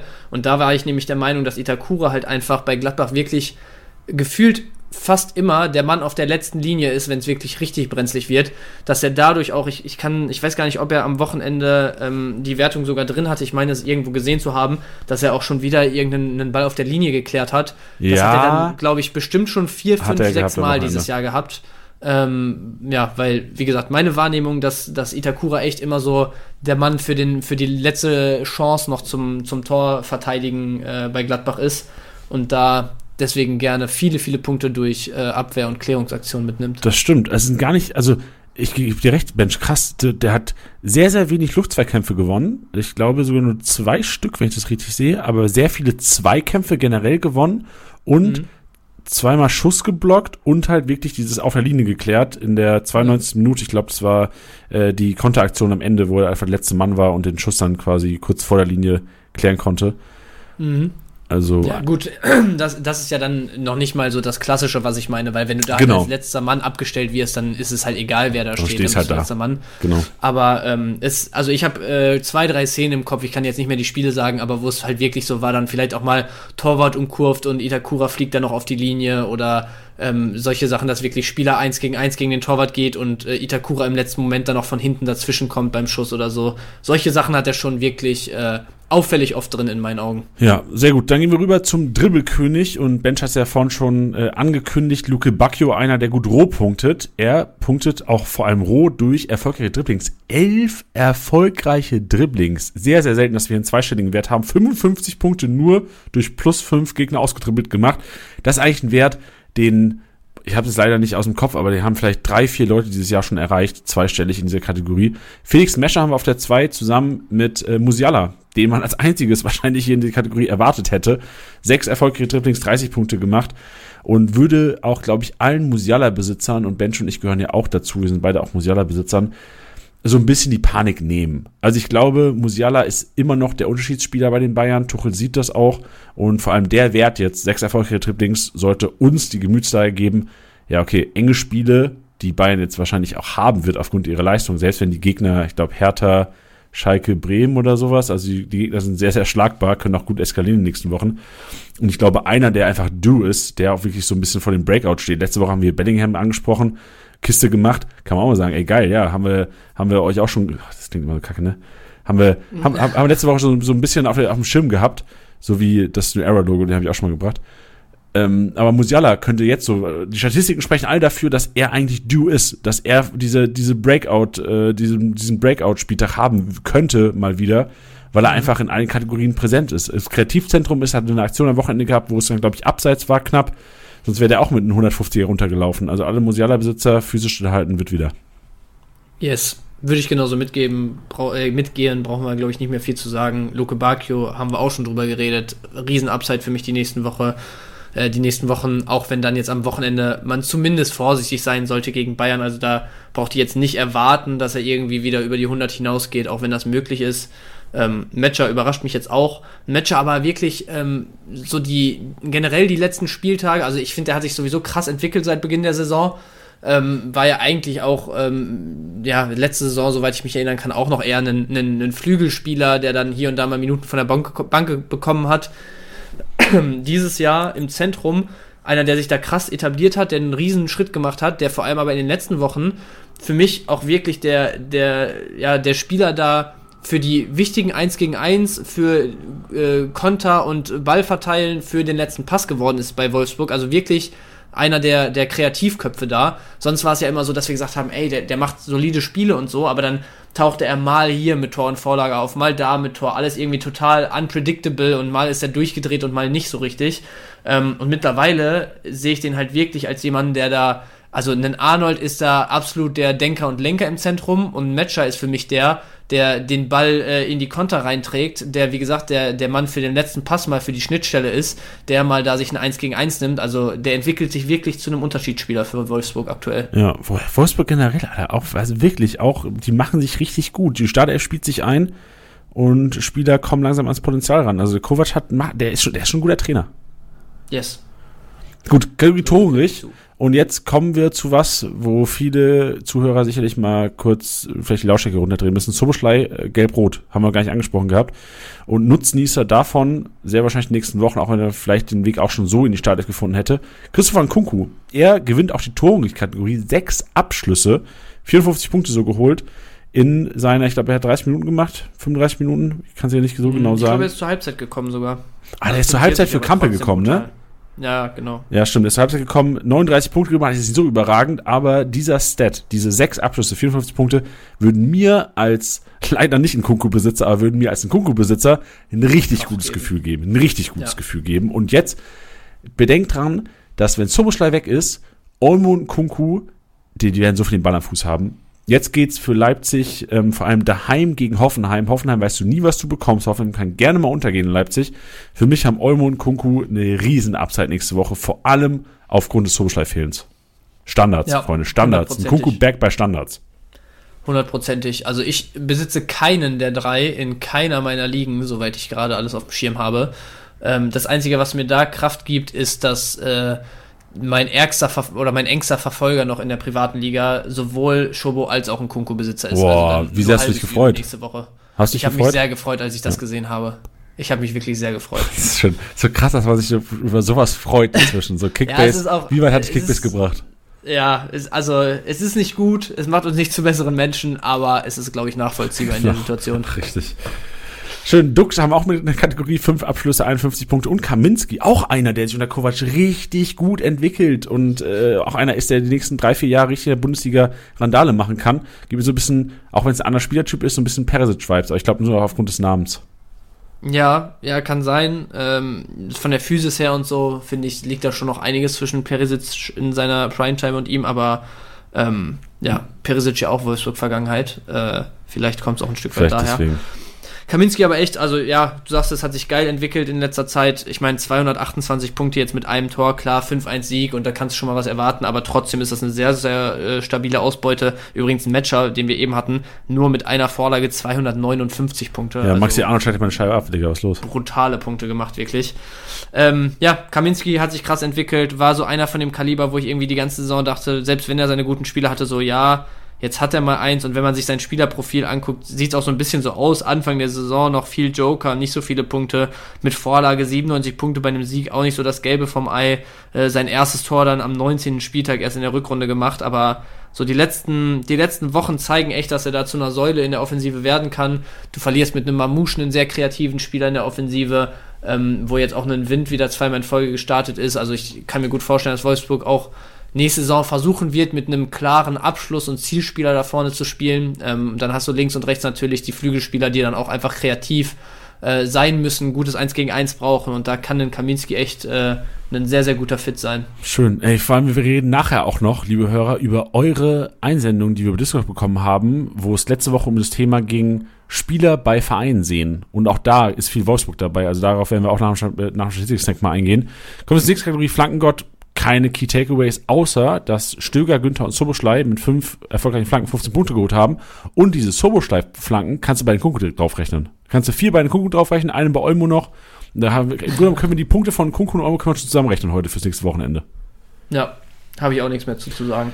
Dann die Lufthoheit gewinnt Ordets, auch random as fuck, so keine Ahnung, was machst du draus? Äh, Ordets, jo, ganz solide gepunktet, ist kopfballstark, Masovic, Ordets wären für mich so zwei, die ich ungern aufstellen würde, wären für mich so Prime-Lückenfüller. Also der 13., 14. Mann, den du aufstellst, wenn zwei Leute ausfallen. Ja, würde ich auch genauso mitgehen, würde ich jetzt auch, also ich meine, Bochum jetzt auch zu Hause gegen Dortmund nächste Woche, so ein bisschen ist ihnen aber auch die letzten Wochen die, die Heimstärke abhanden gekommen. Kann man also nicht mal mehr über dieses, hört sich jetzt so böse an, nicht mal mehr, aber das war ja immer so dieses Jahr ein bisschen das Argument, dass du gesagt hast, Bochum zu Hause immer sehr schwer zu bespielen, das sind sie auch weiterhin, aber da ist einfach nicht mehr so der Output da, der da eine Zeit lang da war. Jetzt gegen Dortmund sehe ich jetzt auch nicht, dass man einen Audit stellt. Also selbst als Lückenfüller finde ich das schwierig. Ja. Brooks haben wir mit drin, Selke, Ajork, Aller und Behrens. Weißt du, was für mich die größte Überraschung ist von denen, die hier sind, wo ich gesagt hätte, den hätte ich da nicht erwartet? Äh, ich finde die eigentlich alle nicht überraschend, aber wen meinst du? Aller. So, wir hatten Aller noch nie in der Kategorie hier drin. Seit wann spielt Echt? Dortmund den Ball hoch rein? Seit wann wird Aller ja, oben hoch gesucht? Ja, ist, ist, ein Punkt, ist ein Punkt. Ja, ja, stimmt. Äh, jetzt, wo du es wo dann so aufdröselst, ist es wirklich ein bisschen wieder erwarten. Aber grundsätzlich ja ein Spielertyp, der dann schon die Dinger darunter holt, ne? Ja, weißt du, was nämlich sonst immer mein Manager-Ansatz war? Ich habe ungern Verteidiger gegen Dortmund aufgestellt, weil die halt selten den Ball einfach nach vorne klatschen. Das hatten wir letzten Wochen gesehen, so in Stuttgart, die Verteidiger von Stuttgart haben schlecht gepunktet.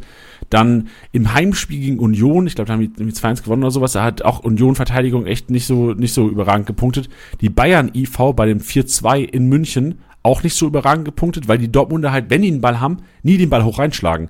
Und jetzt hast ja, du gegen Frankfurt gesehen, dass Tuta trotzdem stark punktet. Und das liegt daran, dass die, irgendwas haben die verändert. Irgendwas haben die gemacht vor Eintracht. Ich weiß nicht, ob es jetzt nur gegen Eintracht Frankfurt so war. Aber wenn das so weitergehen sollte, kann man vielleicht doch IVs gegen Dortmund aufstellen. Ja, oder halt wirklich jetzt den Turning Point da sehen, dass du ab jetzt die Verteidiger gegen Dortmund stellen solltest, dann wirklich. Ja, ist halt risky, weil, also, du hast jetzt die Spiele gegen Bochum. Du kannst bei, o bei Bochum theoretisch jetzt Ordetz und, und, und Masovic kosten nichts, wären so Lückenfüller für eine Challenge, wenn du denkst, dass Bochum daheim vielleicht was reißen kann.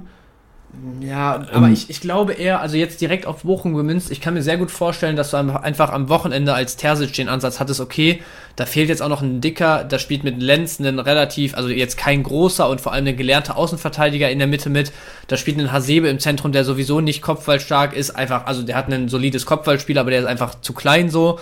Das heißt, du hast eigentlich mit Tuta nur einen Verteidiger, der da wirklich adäquat mit, mit äh, Aller mithalten kann oder bei Ecken und so weiter und so fort auch.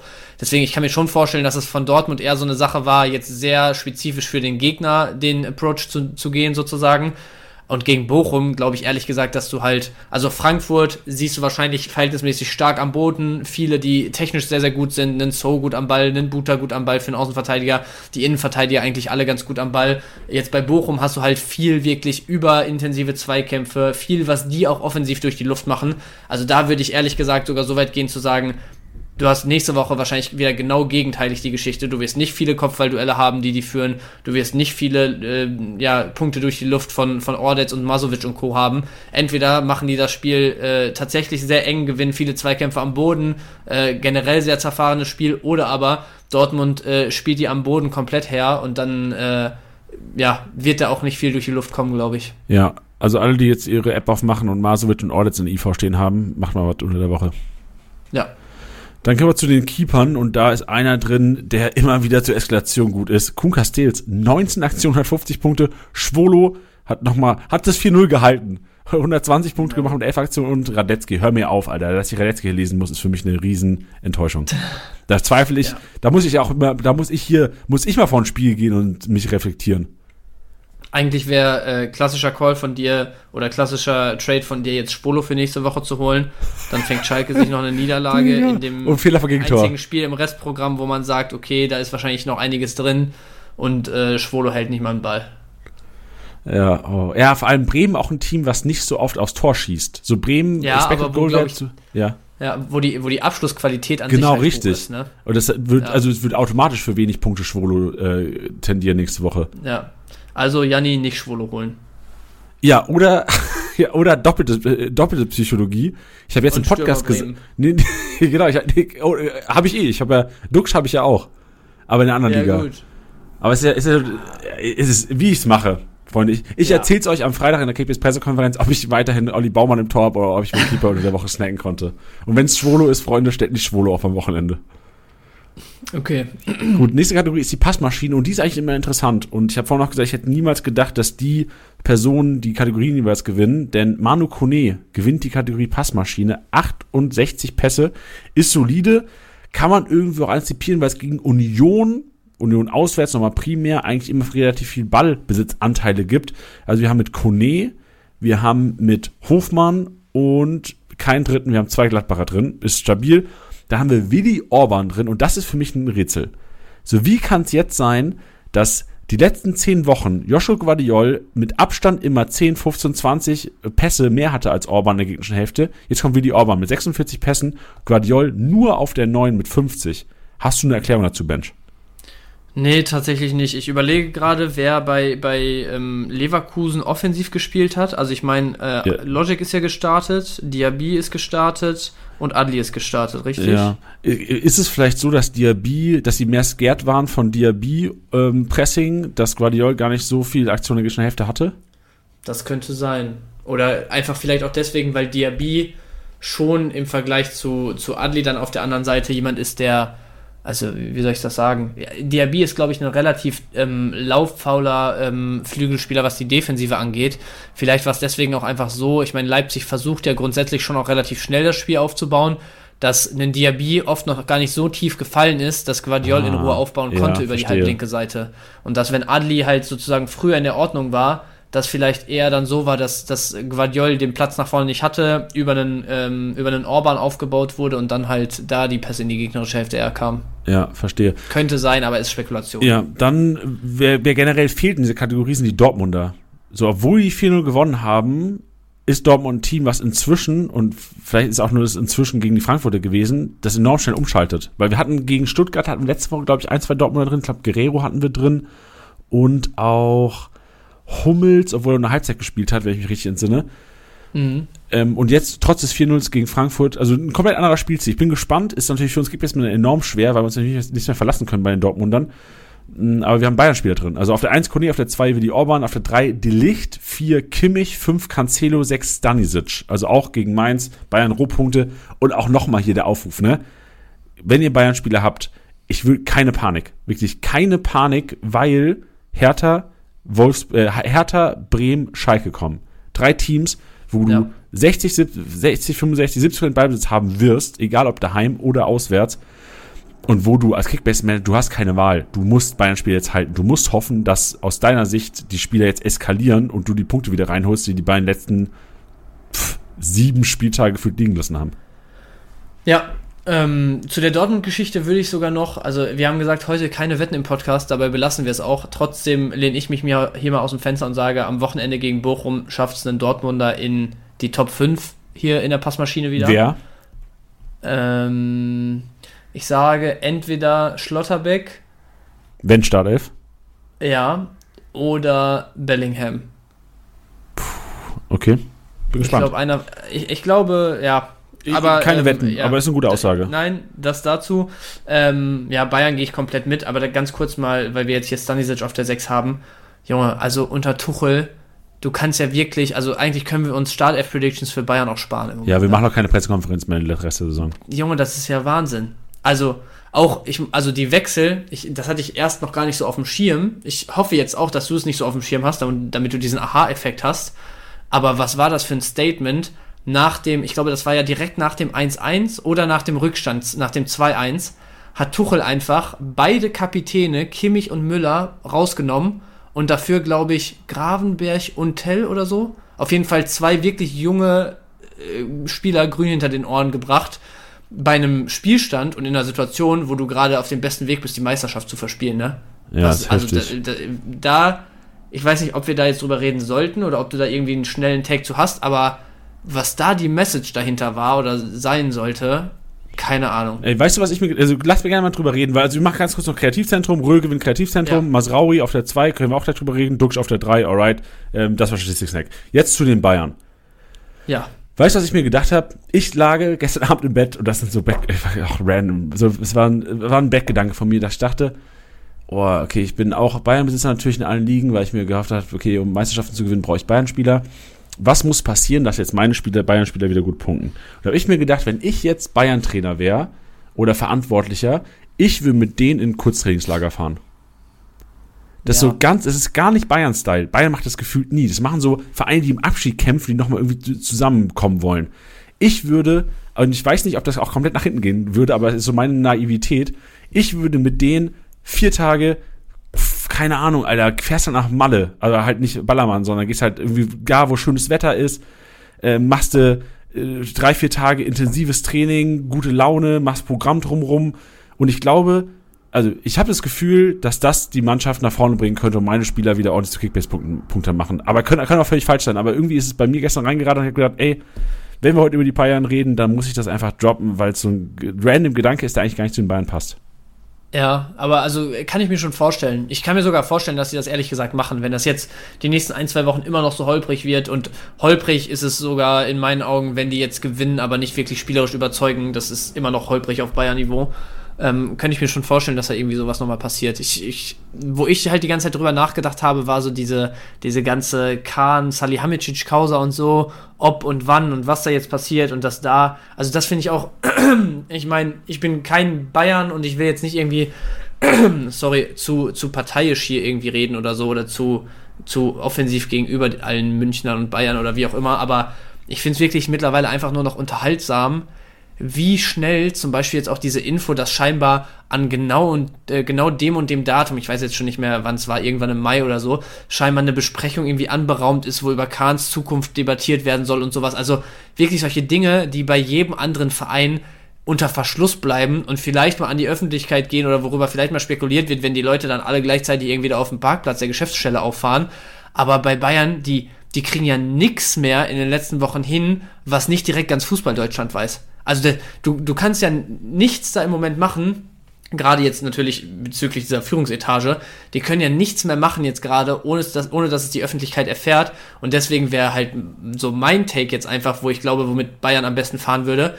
Die Saison, ich meine, die, die scheinbar falschen Entscheidungen hast du jetzt getroffen, so. Du musst es jetzt sowieso so zu Ende spielen, das Jahr eigentlich. Alles andere würde nochmal mehr Unruhe reinbringen. Und deswegen einfach Füße stillhalten, bis die Saison durch ist. Viel kannst du da echt nicht mehr machen, außer halt, also solche Kurztrainingslager und so, das ist ja nichts, was irgendwie Nährboden für wilde Spekulation oder sonst was äh, birgt irgendwie. Aber alles, was jetzt bezüglich irgendwelcher Personalien ansteht oder was jetzt mit Kaderplanung und großen Statements dazu zu tun hat und und und, ich würde einfach jetzt komplett die Schnauze halten, auf gut Deutsch gesagt, zusehen, dass du die Saison zumindest mit der, mit dem Grad an Ruhe in Anführungsstrichen, den du im Moment hast, äh, zu, zu Ende kriegst und danach knallst da sowieso, egal was du jetzt noch machst. Ja, Verstehe ich. Äh, bin echt gespannt. Also, ich glaube auch, die müssen, die dürfen halt nicht diesen Trott weiterhaben, dürfen nicht jede für Woche einfach dieselben Abläufe haben jetzt, weil das wird nichts mehr. Du musst irgendwas ändern. Ja, ja. Und vielleicht ist es ja. ja ein Kurztrainingslager. Vielleicht sind sie ja gerade auf dem Weg äh, nach, was weiß ich, Wernigerode. Wo macht man kurz, in Deutschland, wo macht man in Deutschland typisch, so Schwarzwald macht man wahrscheinlich Kurztrainingslager in Deutschland, oder? Hier in Bielefeld gibt es auch so, eine, so einen Ort, äh, Klosterpforte heißt der, wo, wo viele, also da sind eigentlich jedes Jahr so zwei, drei Bundesligisten, die da Sommertrainingslager und so machen. Ich weiß noch, damals vor der WM 2006 hat äh, Portugal mit Figo und Ronaldo und so hier Trainingslager Boah, warst du da? gemacht. Ähm, ich war einmal da, aber äh, ich, ich, war nicht so krass nah dran. Ich habe aber, äh, ich kenne die Story von einem guten Kollegen von mir, der da war und der damals äh, kranker Figo-Fan war und dann äh, sich ein Interview, äh, ein, Autogramm von dem hol holen wollte. Ich glaube, der hat auch eins bekommen auf dem Ball oder so. Und an dem ist Ronaldo vorbeigelaufen und wollte ihm ein Autogramm geben. Der war irgendwie, keine Ahnung, warte mal, 2006 war der sieben Jahre alt, glaube ich. Vielleicht acht, nee, sieben meine ich. Ähm, Ronaldo an ihm vorbeigekommen, wollte ihm Autogramm geben, wollte er aber nicht, weil Figo danach erst kam. Sehr gut. Okay, nice. Yes. Schön, aber auch ehrlich. Sehr, schön, wie ehrlich Siebenjährige sind. Ja, wirklich. Schön. Gut, müssen wir weiter über die Bayern reden. Lass vielleicht mal über die Bayern reden in Bezug auf Startelf kommende Woche, weil Kickbase-Manager sich ja wahrscheinlich auch Sorgen machen. So, Gibt es eine Berechtigung, dass Jan Sommer-Besitzer sich Sorgen machen sollten? Gibt es eine Berechtigung, also Davis-Besitzer sollen sich eh Sorgen machen, weil es könnte sein, dass er eventuell gar kein Spiel mehr macht. Wie sieht es mit Upa-Besitzern aus, Bench? Weil auch er schon wieder ein miserables Spiel gemacht hat und äh, könnte, das ist meine These, er, Upa-Besitzer haben Glück, dass Davis sich verletzt hat. Weil das sichert ja. so ein bisschen die Startelf. Ähm, außer Masraui hat ein krass High Standing, dann könnte ich mir auch Pavard Licht IV vorstellen, aber ich würde. Ja, aber ich, ja, genau. Sag ruhig, weil ich glaube, wir denken dasselbe. Ja, also ich glaube, so jetzt Upa rauszunehmen und einen Masraui reinzuwerfen, ist genau das, was ich eben meinte mit so personell und so darfst du jetzt eigentlich nicht zu wild. Also du musst halt irgendwie diesen ganz schmalen Grad finden zwischen, du musst was verändern, um frischen Wind und so reinzubringen und da irgendwie die Leute nochmal richtig, richtig zu kitzeln. Ähm, und du darfst nicht zu wild werden, um da einfach nur völlig, also komplette Unruhe aufkommen zu lassen, sozusagen. Weißt du, weil also nimm mal an, du nimmst einen Upa jetzt raus, Pavard in, Masraoui rechts, der hat am Wochenende zwar ein gutes Spiel gemacht, aber dann einfach mal gesagt, du fängst dir zwei Stück durch zwei oder ähm, äh, Luke Bacchio kommt nächste Woche über links, also jetzt äh, totaler Edge Case, ne? Aber Luke Bacchio hat ein, zwei Aktionen über links, lässt Masraoui da einmal stehen, spätes 1-1, Bayern wieder Punkte liegen gelassen. Was meinst du, was dann da los ist, wenn du einen Upa da rausgelassen hast, wo eigentlich alle wissen, also natürlich hat er jetzt unglückliche Auftritte gehabt, der wird aber auch wieder äh, zu alter Stärke finden und dann ist das ein absoluter Weltklasse-Verteidiger jetzt schon in meinen Augen. Ähm, und wenn du, wenn du so umbaust, dann wieder so viel Unruhe reinbringst, dann hast du danach wieder die, die Doppelpass-Pseudo-Experten, die da meinen, oh ja, hier, äh, du, du, wie kannst du denn jetzt da noch die Viererkette auseinanderreißen? Und das ist doch der einzige Mannschaftsteil, wo du noch einigermaßen Ruhe und äh, ähm, Routine im Moment drin hast. Und wie kannst du dies und das und sonst was? Also, ich glaube, damit schießt du dir so krank ins eigene Knie im Zweifel, dass das eigentlich ja der Mannschaftsteil ist, wo du jetzt auf die Davis äh, auf die Davis-Verletzung eigentlich halt nur mit, mit Cancelo Startelf äh, reagieren kannst und solltest und ansonsten versuchen solltest, da äh, ja irgendwie möglichst Ruhe einkehren zu lassen. Also ich würde sagen, dass ein Upa weiterhin äh, eigentlich ein recht sicherer Starter ist. Ähm, ich glaube auch, dass du jetzt niemals auf der Torhüter-Position mit so einem äh, Vierlefanz anfängst, wie Ulreich da wieder reinzustellen und Sommer auf die Bank zu setzen. Klar, auch über den wurde viel diskutiert die letzten Wochen und vielleicht gab es ein, zwei Bälle, die einen 5 cm größerer Torwart gehalten hätte, aber das Thema das ist auch so durchgekaut langsam. Also, dass Sommer da ein paar Zentimeter fehlen und dann hat der in Gala, äh, in, in Gala, in Gladbach Gala-Performances, wo alle gesagt haben, boah, kleinster Torwart der Welt und äh, trotzdem irgendwie der Beste auf der Linie und weiß ich nicht was. Also, das ist halt auch wieder so medial gepusht, dieses Thema. Ich äh, glaube nicht, dass du dir diese Baustelle aufmachst und jetzt anfängst, auf der Torhüter-Position irgendwas zu ändern. Ähm, also, Upa Sommer sehe ich weiter in der Startelf. Und was war das dritte nochmal? Nee, das dritte war Masraui einfach nur mal reingeschmissen, aber das würde ja so. Upa beinhalten. Ja, Masraoui, also ich, ich würde schon sagen, das ist jemand, so, so einen One-to-Watch, wenn man es jetzt so will, in Anführungsstrichen, wo du sagst, ja, okay, selbst wenn nichts verändert wird in der Bayern-Viererkette, ist er sozusagen nur noch, ganz böse gesagt, eine Verletzung oder eine absolut desaströse Performance, jetzt vielleicht nochmal obendrauf von einem der drei, vier Leute da. Upamecano äh, ja, im Zweifel vielleicht dann sogar ja, aber äh, also ich, ich glaube, Bayern wird souverän gegen Hertha auflaufen. Ein Upamecano braucht genau dieses Spiel und einen souveränen Sieg der Bayern jetzt, um wieder äh, zu seiner Stärke zu finden und da irgendwie so ein bisschen diese, diese Hirngespinster aus seinem Kopf zu kriegen.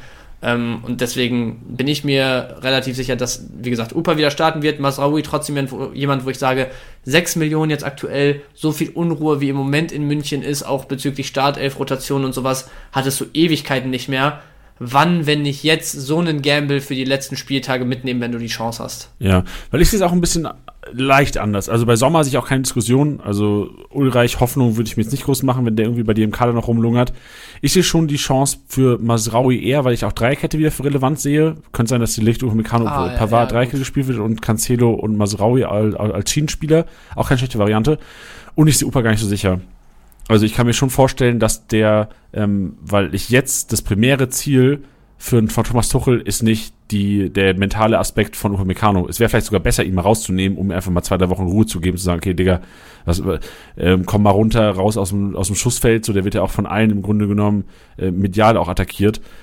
Und ja. ähm, also ich, ich, ich sehe schon eine Chance, dass Upamecano auf der Bank sitzt gegen Hertha und wenn er das tut und gegen Bayern gegen Hertha gewinnen sollten, könnte das auch ganz schnell mal äh, drei, vier Spieltage für Upamecano auf der Bank bedeuten.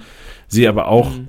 wie du, seine Qualität und es natürlich auch langfristig würde es für die Bayern natürlich mehr Sinn machen, wenn Upamecano wieder reinfindet, weil der Licht Upamecano an sich so fast ja. einer der besten IV-Duos der Welt sein könnte.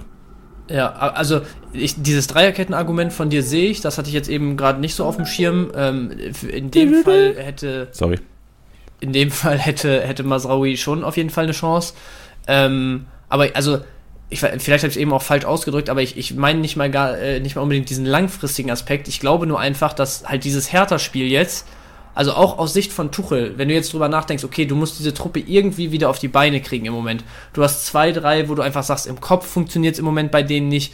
Du hast generell viel Unruhe drumherum. Du hast in meinen Augen auch einen, also jetzt teile ich natürlich auch wieder aus, aber du hast im Moment auch einen Kapitän, der viel zu unsouverän irgendwie auf und um den Platz teilweise war die letzten Wochen, um da irgendwie die Truppe wieder in ruhige Fahrwasser zu kriegen. In, also sehe ich einfach so.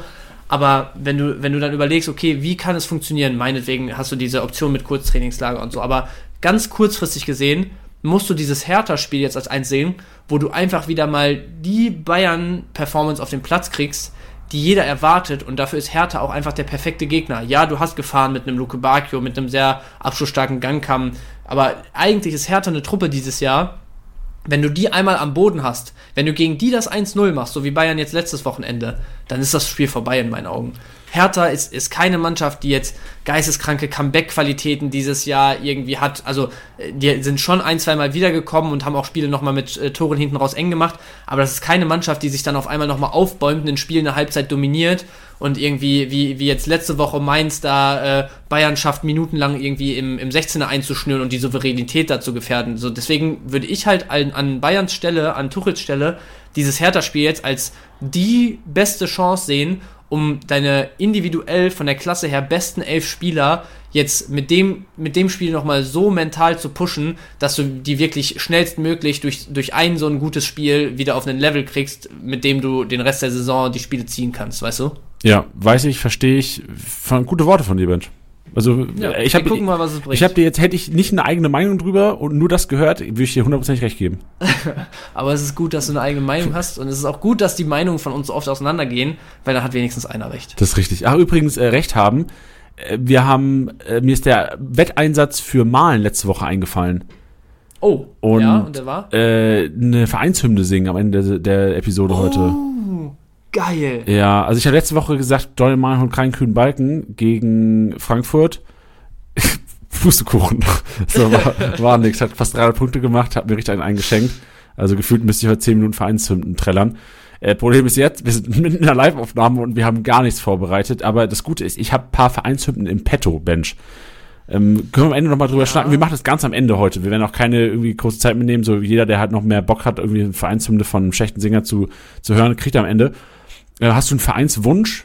Weil, also ich hätte so ein paar im Petto, aber vielleicht hast du ja sogar einen Wunsch von einem Verein, wo ich eine hätte. Also äh, die zwei, die jetzt natürlich so in den Rahmen passen würden, wären zum einen natürlich Mainz für dich als Lauscherer. Nee, das, kann- das Ähm. schaffe ich nicht, das kann ich nicht machen. Also das ist wirklich dann, dann, also, diese Wette Okay. würde ich nicht eingehen. Ja, ist in Ordnung für mich, das, das verstehe Und ich. weiß ich auch nicht. Also ich, ich weiß gar nicht, ob Mainz 05 eine Vereinshymne hat. Ja, ich, ich überlege mir was zum Ende. Und im Zweifel ähm, schneiden wir sie hinterher rein. Dann, dann haben wir den Podcast ready. Ich äh, gehe danach trotzdem nochmal mit dir in die Aufnahme, weil ich es natürlich live hören will. Und dann äh, schneidest du es fix hinterher. Oder, oder ich sing's hier in meinem kleinen Kämmerchen und schneid's rein, dass du einen Podcast hören musst. Ja, okay, bin ich auch fein mit. Ja, aber Bin das ich ist auch fein mit. Ich, ich überlege mir, gucken. was mir am meisten taugt. ja, weil ich hätte, also was mir so einfallen würde, das passen würde, klar, Dortmund-Hymne wegen Daniel Mahlen, äh, Ja. Bremen-Hymne wegen äh, 25.000 in, in, in Hertha, äh, in, in Berlin und Podcast-Cover heute, könnte man auch machen.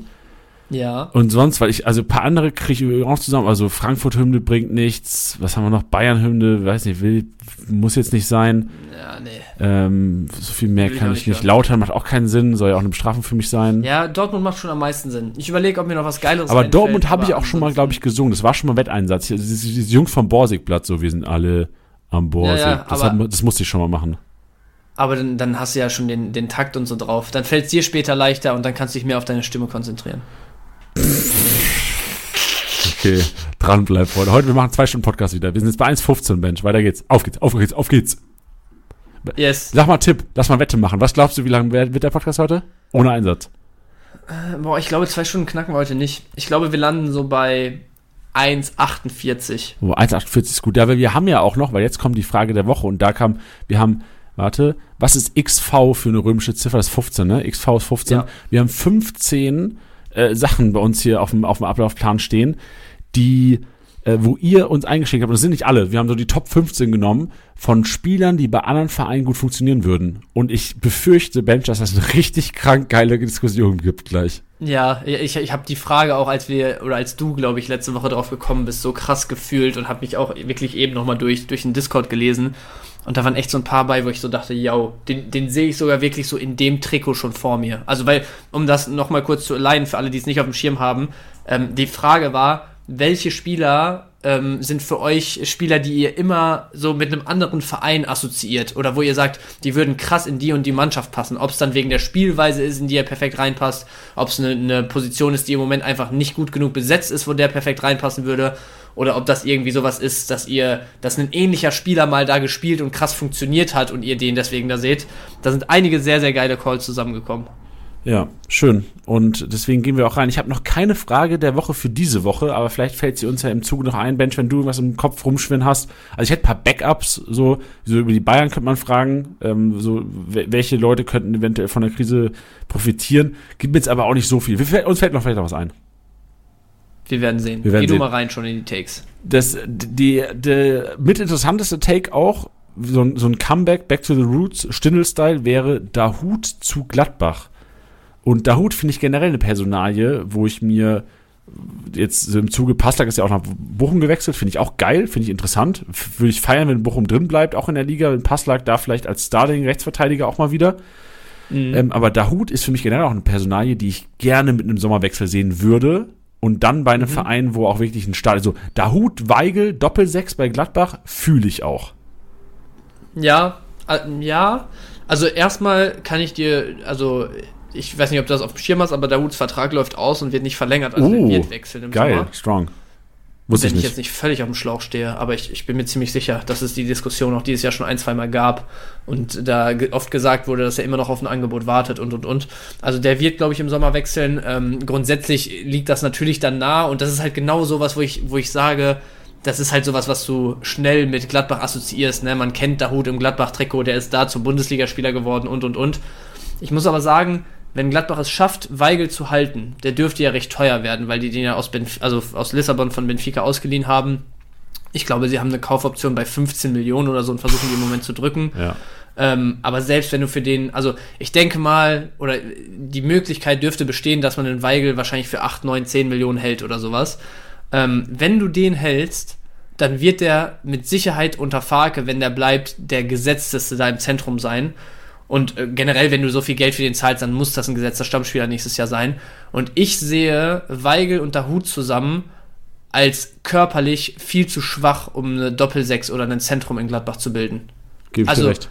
Du brauchst daneben eigentlich sowas wie dann einen Kramer, der da wirklich die Drecksarbeit macht oder so, weil Weigel da Hut zusammen, also das ist ja dieses Jahr schon ein ganz großes Problem von Gladbach, so ein bisschen die, die Körpersprache und dass du da wirklich mal alles auf den Platz lässt, was du im Köcher hast irgendwie.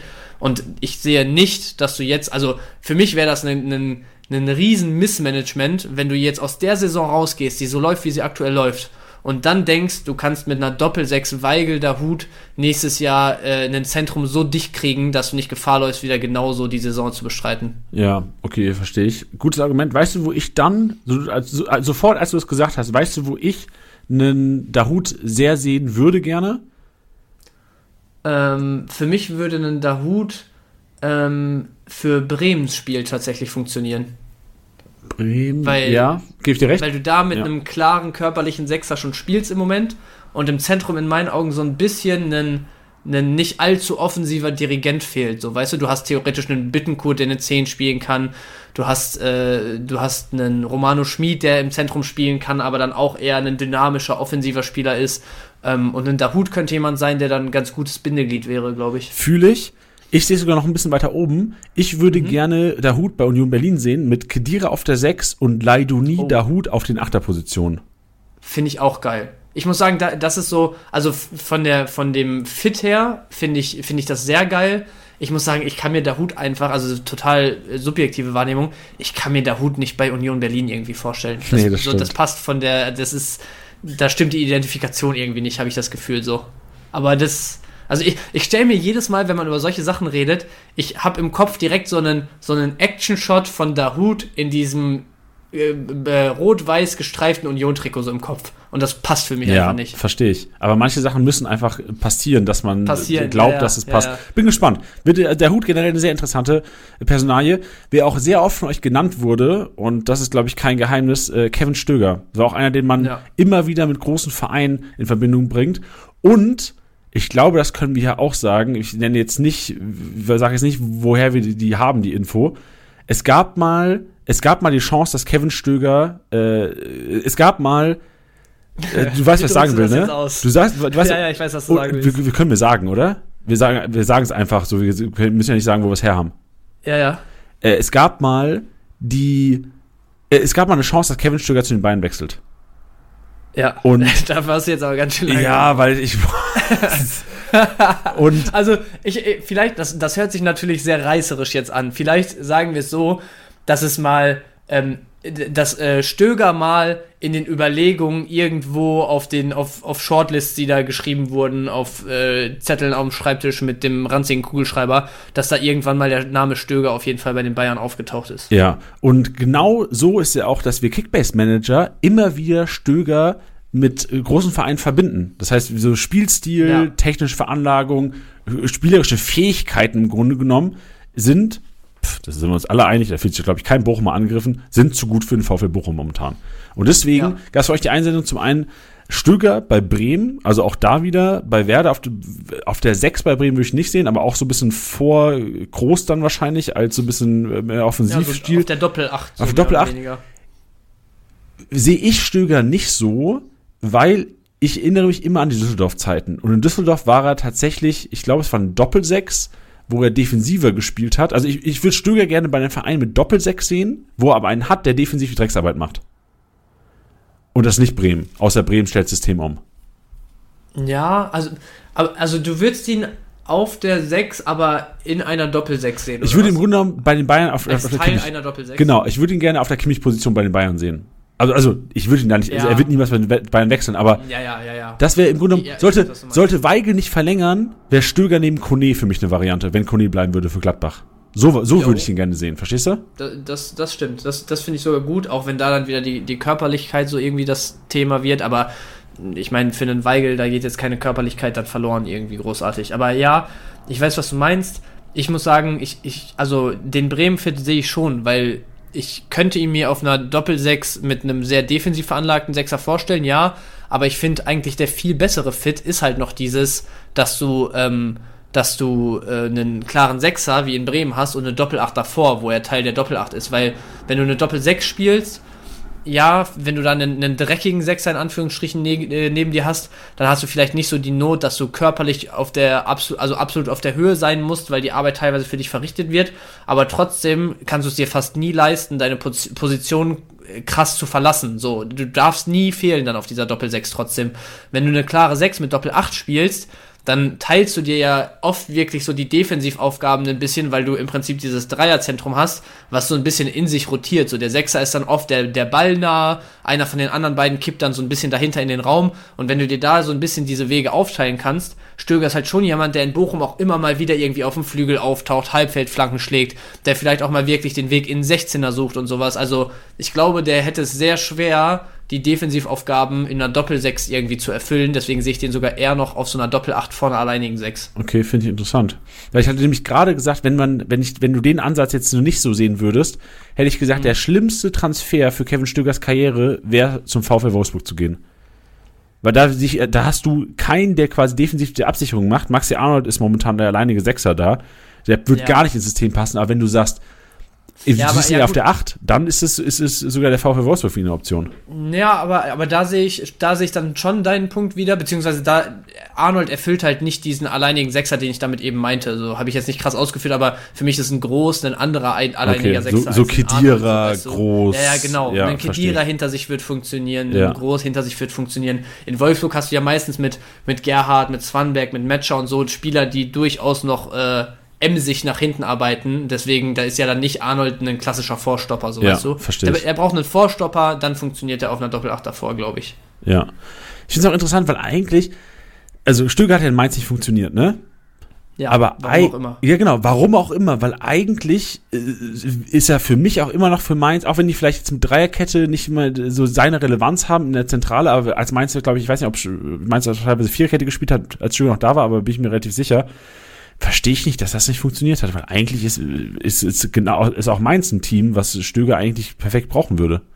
Ja, aber ich glaube, da müssen wir auch ein bisschen aufpassen, weil Stöger war immer jemand, wo wir in Mainz gesagt haben, ey, wenn der, wenn der da jetzt irgendwie reinkommt, dann wird der relevant. Und Ja, ich gucke jetzt mir gerade mal das Spielerprofil an und in seiner letzten Saison in Mainz, also wa- was erstmal sowieso Wahnsinn ist, ich glaube, er hat ein einziges Spiel von Beginn an gemacht. Frechheit.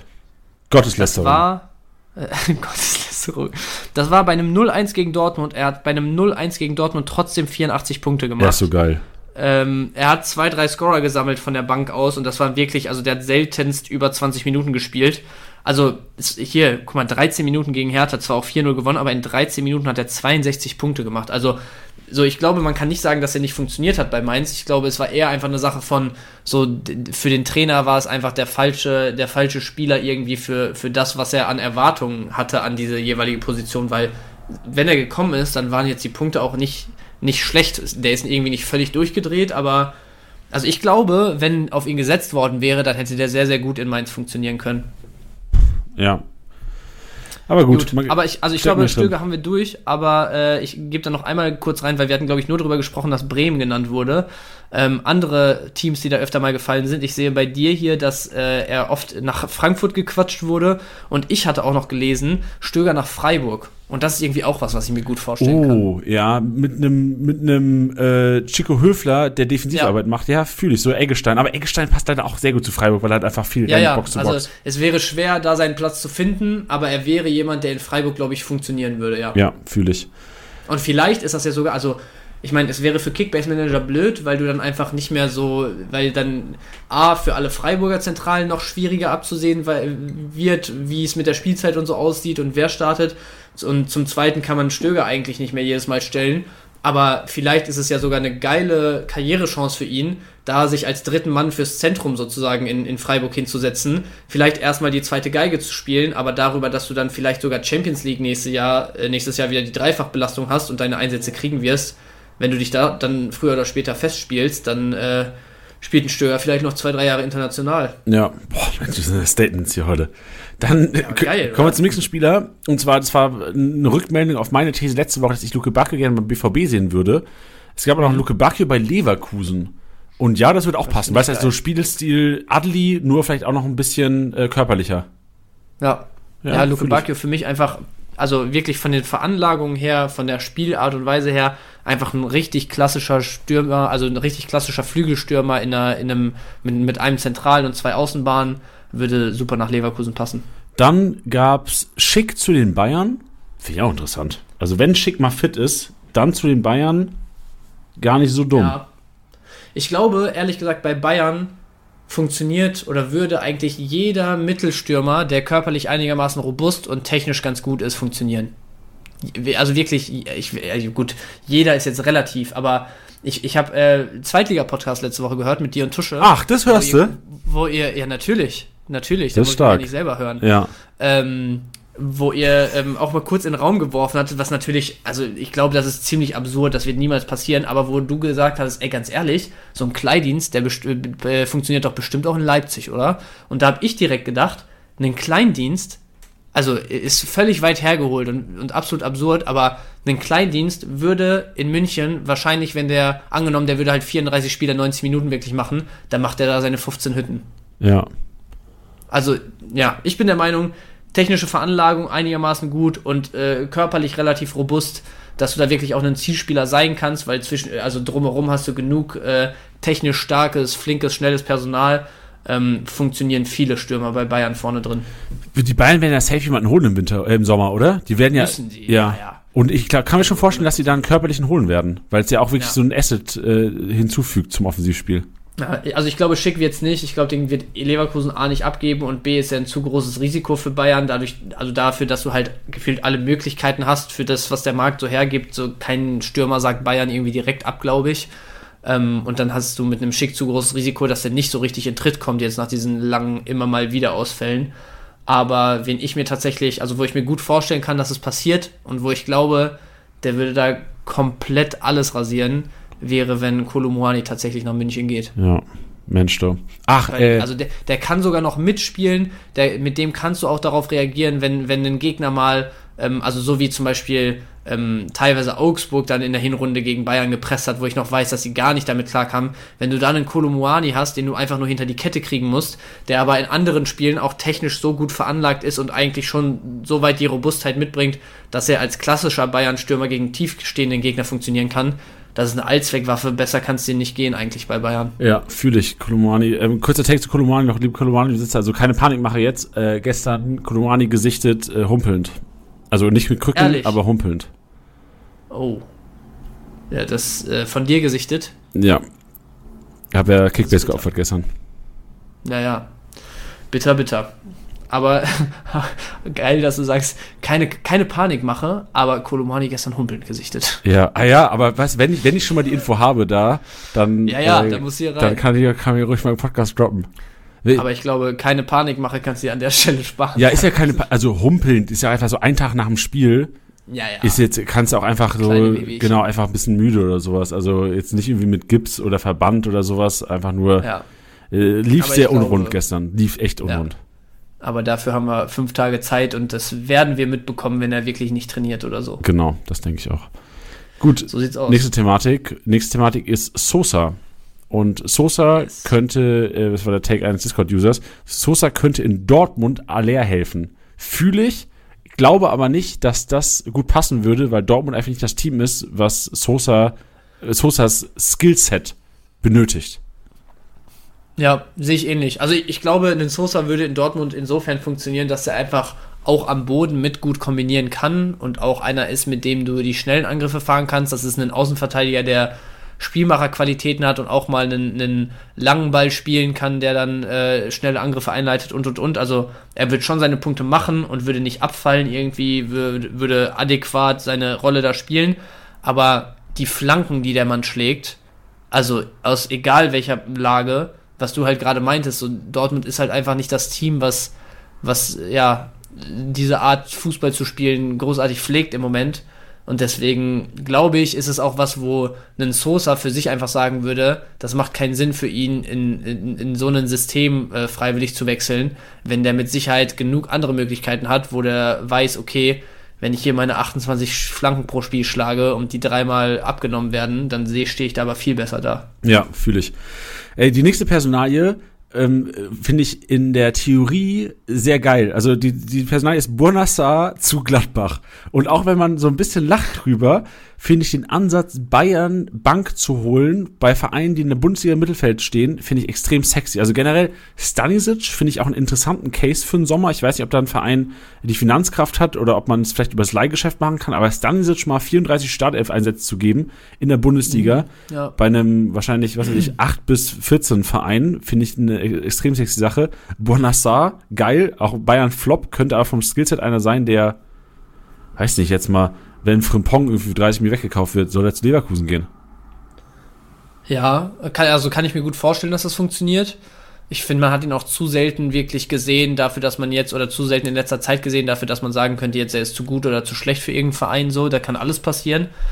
Ähm, explizit Gladbach sehe ich halt deswegen nicht, weil Bonassar ist ein klarer Rechtsverteidiger, der spielt nichts anderes.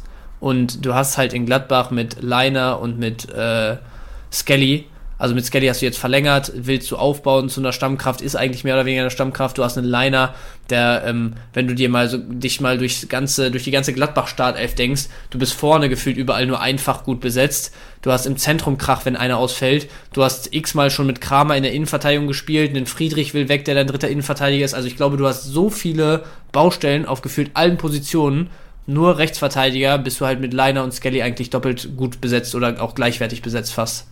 Ja, ja ich glaube auch nicht, dass Gladbach gut fit war, aber ich fand den Grundgedanken von dem Kollegen. Ja, der, ähm, der Gedanke ist geil und das, das passiert auch eigentlich viel zu selten irgendwie, ne? Also wenn du überlegst, irgendwie einen Adrian Fein, der dann in Holland teilweise, ich glaube bei PSW war der ein Jahr, wo der eine ordentliche Rolle zumindest gespielt hat, also was gezeigt hat, dass er halt auf, auf dem Level competen kann, so.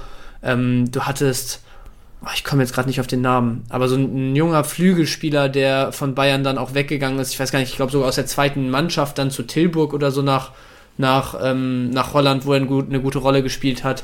Du hattest einen Derek Köhn, der von Bayern ähm, nach Holland gegangen ist, eine gute Rolle gespielt hat. Im Moment einer der besten Linksverteidiger der zweiten Liga, der im Sommer auch wieder in der Bundesliga landen könnte. Also dafür, dass eigentlich so viel Qualität auf der Bank und in der zweiten Mannschaft schlummert bei Bayern, passieren solche Transfers viel zu selten, dass sie wirklich direkt in der Bundesliga die Chance kriegen. Ja, ich glaube, der Schuld sind die Bayern einfach. Ich glaube, die Bayern wollen keineswegs, also geben alles dafür, ja. dass sie nicht die Konkurrenz stärken, in welchem äh, Sinn auch immer. Das kann sein, ja, ja, das kann gut sein. Einfach der Gedanke, ja. Ich finde den Gedanke gar nicht so schlecht, gar nicht so dumm auch, weil wie, wie heftig ist es, du gibst jemanden ab und der zerstört dich. Ja, ich will einmal ganz kurz noch ähm, zu Sosa Bezug nehmen eben, da bist du recht schnell weitergesteppt, weil ich hatte noch zu Sosa gelesen, ähm, Gladbach, Leverkusen, Frankfurt.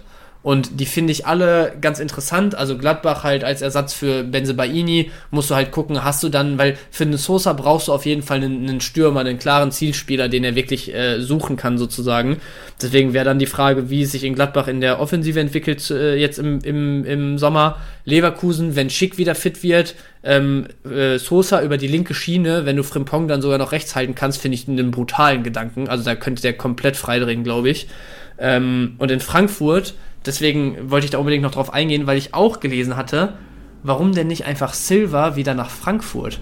Wenn du einen Kolumwani für dickes Geld im Sommer verlierst, wenn du einen Lindström, also da wird wahrscheinlich einiges in der Offensive auseinanderbröckeln, wo du wirklich im Prinzip neu aufbauen musst.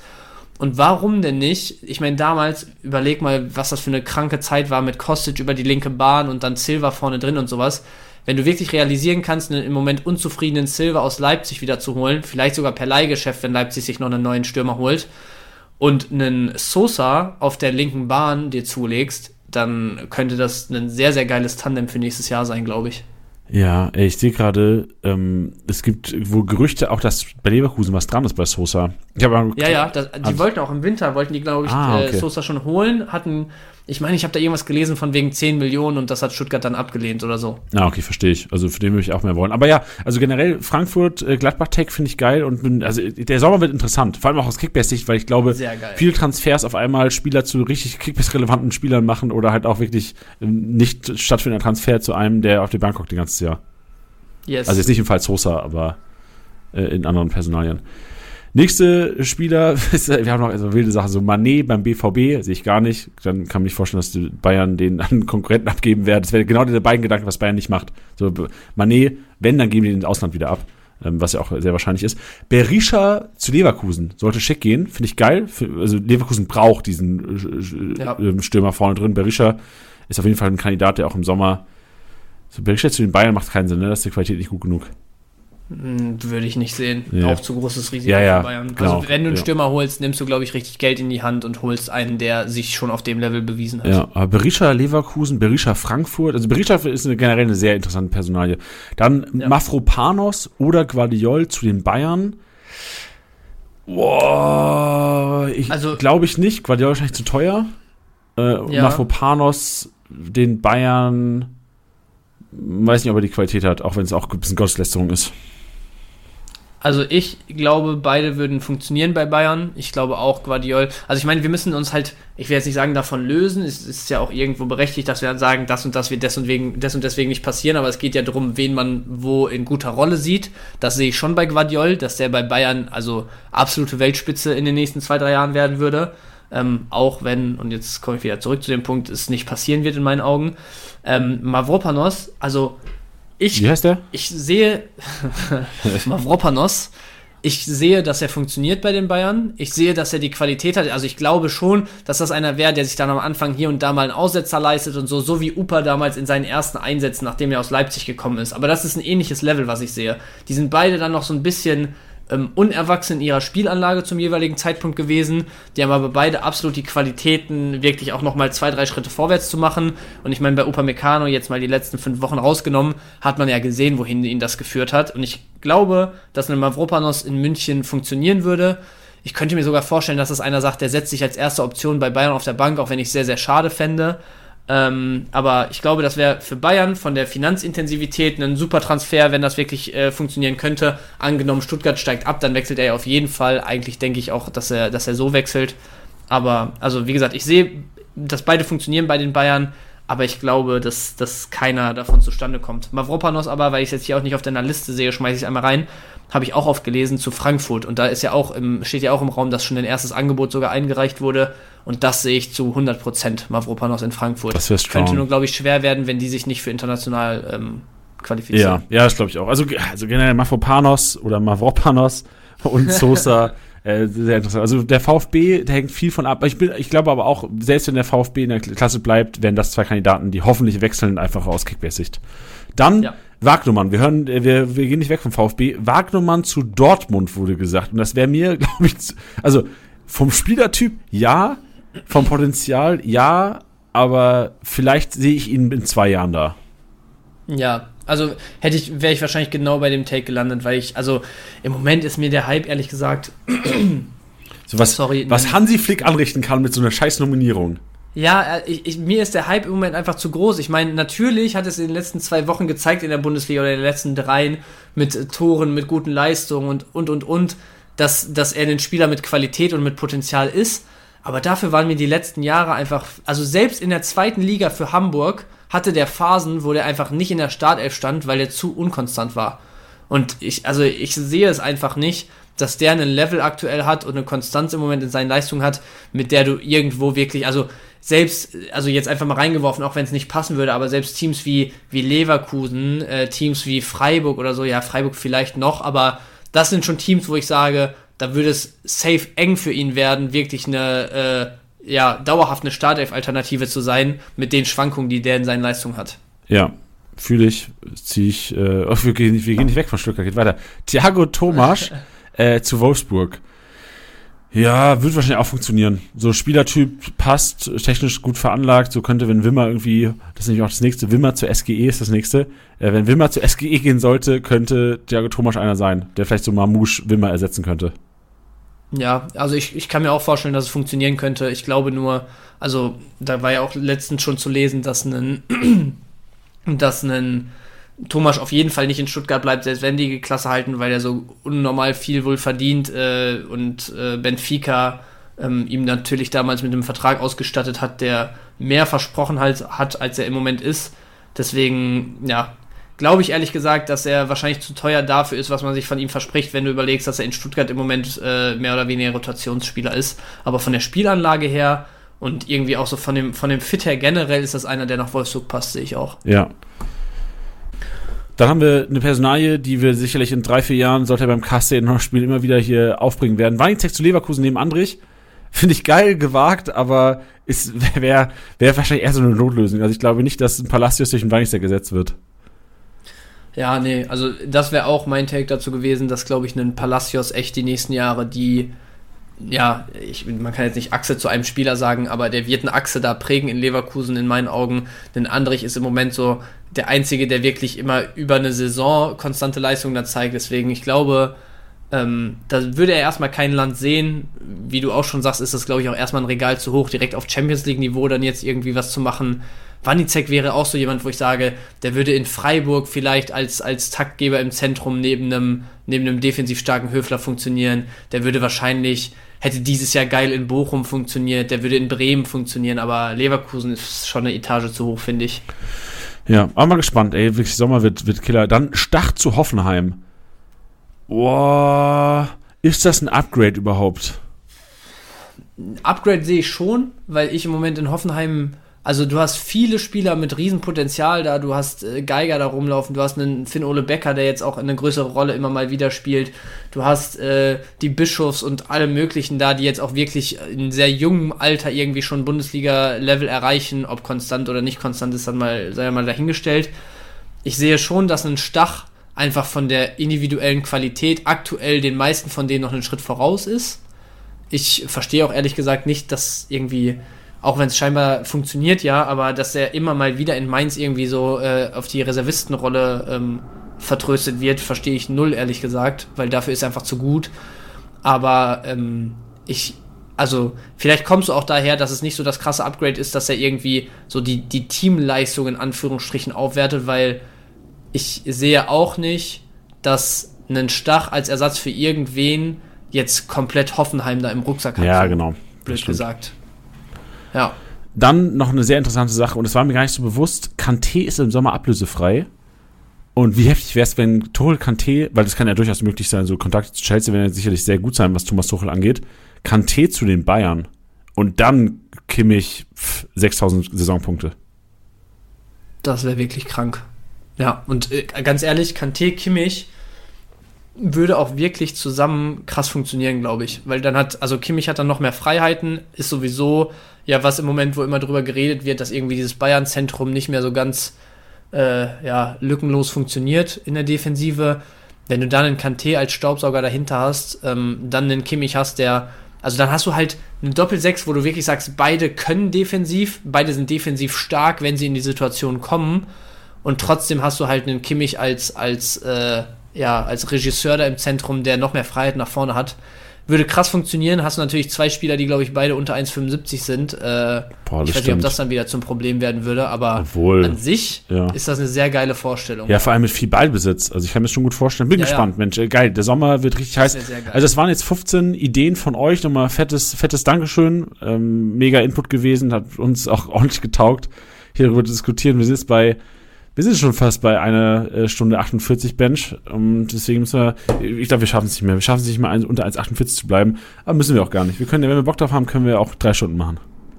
Machen wir so. Für alle Nachtschichter da draußen. Für alle, die. Ich glaube, so weit, so weit können wir gehen, dass wir heute die drei Stunden nicht mehr erreichen werden. Nee, das glaube ich auch nicht. Wir, vielleicht machen wir zwei. Und es ist ja auch so, es ist ja 50-50. So manche wollen einen Podcast eine Stunde nur, dann hört halt nur eine Stunde. Und manche wollen halt auch einfach drei, also wenn du irgendwie Nachtschicht montags auf Dienstags oder eine lange Autofahrt oder im Flieger sitzt oder in welchen Szenarien auch immer einfach nichts Besseres zu tun hat, so Nachtschicht, nichts Besseres zu tun, so Arbeit vielleicht noch, aber nichts Besseres zu tun hat, als den Podcast zu hören, dann hören die Leute auch, wie sich zwei Hanne Bumble über mögliche Beintransfers äh, austauschen. Das ist ja auch das Schöne am Podcast. Man hat ja immer selbst die Wahl, ob man weiterhört oder nicht. So sieht's aus. In diesem Sinne habt ihr keine wir Wahl. unser Ding. Genau, macht, wir machen unser Ding, ihr habt keine Wahl, ihr müsst weiterhören, weil können ja noch was Geiles kommen für euch. So sieht's aus. Wir machen jetzt Janis Einkaufswagen und danach gehen wir noch auf die Challenges ein. Es gibt natürlich einen MVP-Tipper, Marvin Duksch, ähm, drei Punkte nur nebendran, Sven an dieser Stelle. Und am Ende kriegt ihr natürlich noch schön einen kleinen Trailerchen von mir.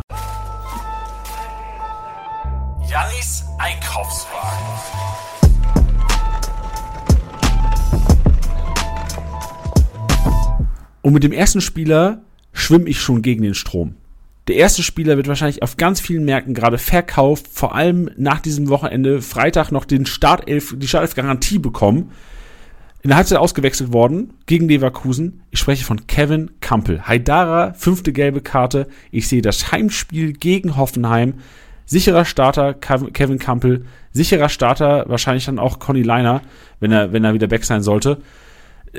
Und äh, Kevin Campbell mit 60, 65% Ballbesitz hinter einem Olmo, hinter einem äh, Nkunku sehe ich äh, Campbell mit dem grünen Balken. Ja, also gehe ich mit. Dem kommt halt die, die fünfte Gelbe von Haidara jetzt sehr entgegen. Ne? Haidara am Wochenende länger als Kampel gespielt, hätte wahrscheinlich, das war ja so ein bisschen das, worüber wir letzte Woche gesprochen hatten. Für den Moment Kampel klare Kaufempfehlung, weil es klar war, dass er starten wird nach den letzten zwei Partien. Aber halt so ein bisschen schwierig, weil wenn dann ein schwaches Spiel und Leverkusen war ein 50-50-Spiel, dann könnte es sein, dass halt einfach wieder, äh, ja, so ein bisschen die Lotterie entscheidet, ob Kampel oder Haidara. Jetzt mit der frühen Auswechslung und langer Spielzeit für Haidara hätte ich halt safe direkt wieder gesagt, ja, okay, musst du von Kampel wieder weg. Aber durch die fünfte Gelbe, du hast es gesagt, zu Hause gegen Hoffenheim, wenn das Spiel klar gewonnen wird, mit einem Kampel in der Startelf, mit Kampel und Leimer, die so ein bisschen schaffen, das Gegengewicht zu der sehr offensiven äh, Flügelzange und den drei vorne zu sein, dann kann das halt was sein, was erstmal noch ein, zwei Spiele Bestand hat und dann ist Kampel halt deutlich zu günstig im Moment. Ja, dann des Weiteren aus Leipzig noch Simaker. Ich glaube, Klostermann hatte gestartet aufgrund des äh, letzten Spieles, des, äh, ich glaube, beim 1-0 gegen Hertha war er richtig stark. Dann war er letzte Woche ähm, verletzt, da hatte Klostermann gespielt. Gegen Augsburg hat er das wohl ganz gut gemacht. Deswegen Klostermann nochmal in der Start. Simaker nicht durchtrainiert die Woche. Leverkusen 0-2 verloren. Klostermann jetzt nicht so überragende Partie gemacht. Deswegen sehe ich Simaker wieder in der Dreierkette als RIV gesetzt, auch aufgrund von Soboschlei Personalie, weil wenn Soboschlei fit, wenn Olmo fit, wenn Kunku fit, dann können vielleicht auf Viererkette umgestellt werden wieder, um einfach vorne die, die Spieler reinzubekommen. Glaube jetzt wieder Dreierkette, glaube Simaker Startelf und auch er, Simaker im Heimspiel jetzt echt eine, eine Weapon gegen Hoffenheim, weil Hoffenheim, Fragezeichen, so, weiß nicht, was passiert. So, ich mit meinem Olli Yes. Baumann, keine Ahnung, weiß nicht, was passiert. Haken dran. Haken dran.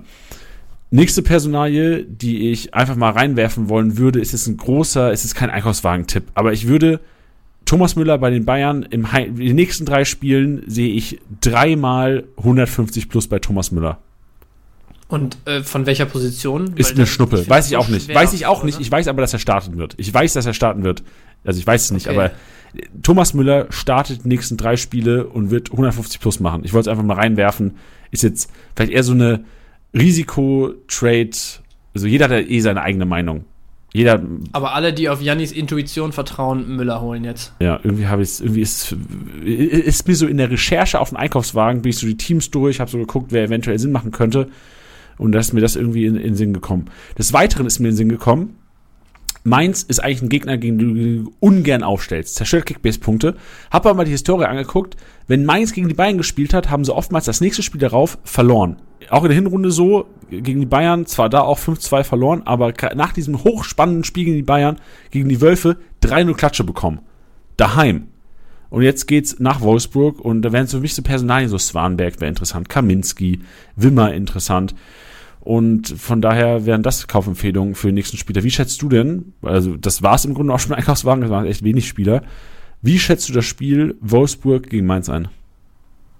Boah, ich habe gehofft, dass du nicht fragst, weil ich finde das ganz schwer. Also, ich meine, beide jetzt äh, wirklich mit, mit ordentlich Rückenwind. Äh, Mainz gegen Bayern offensichtlich. Wolfsburg Wind, auch ganz, Wind kannst du auch anpacken. Ding.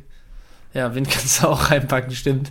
Äh, Wolfsburg auch mit klarem Sieg jetzt irgendwie gegen Bochum. Also, ähm, ich finde es schwer. Ähm, Wolfsburg ist ja auch ein Team. Ich weiß nicht, letzte Woche haben wir, glaube ich, nee, oder vorletzte haben wir auch drüber geredet, wo irgendwie ein relativ schweres Matchup für Wolfsburg war. Ich glaube, gegen Leverkusen oder so.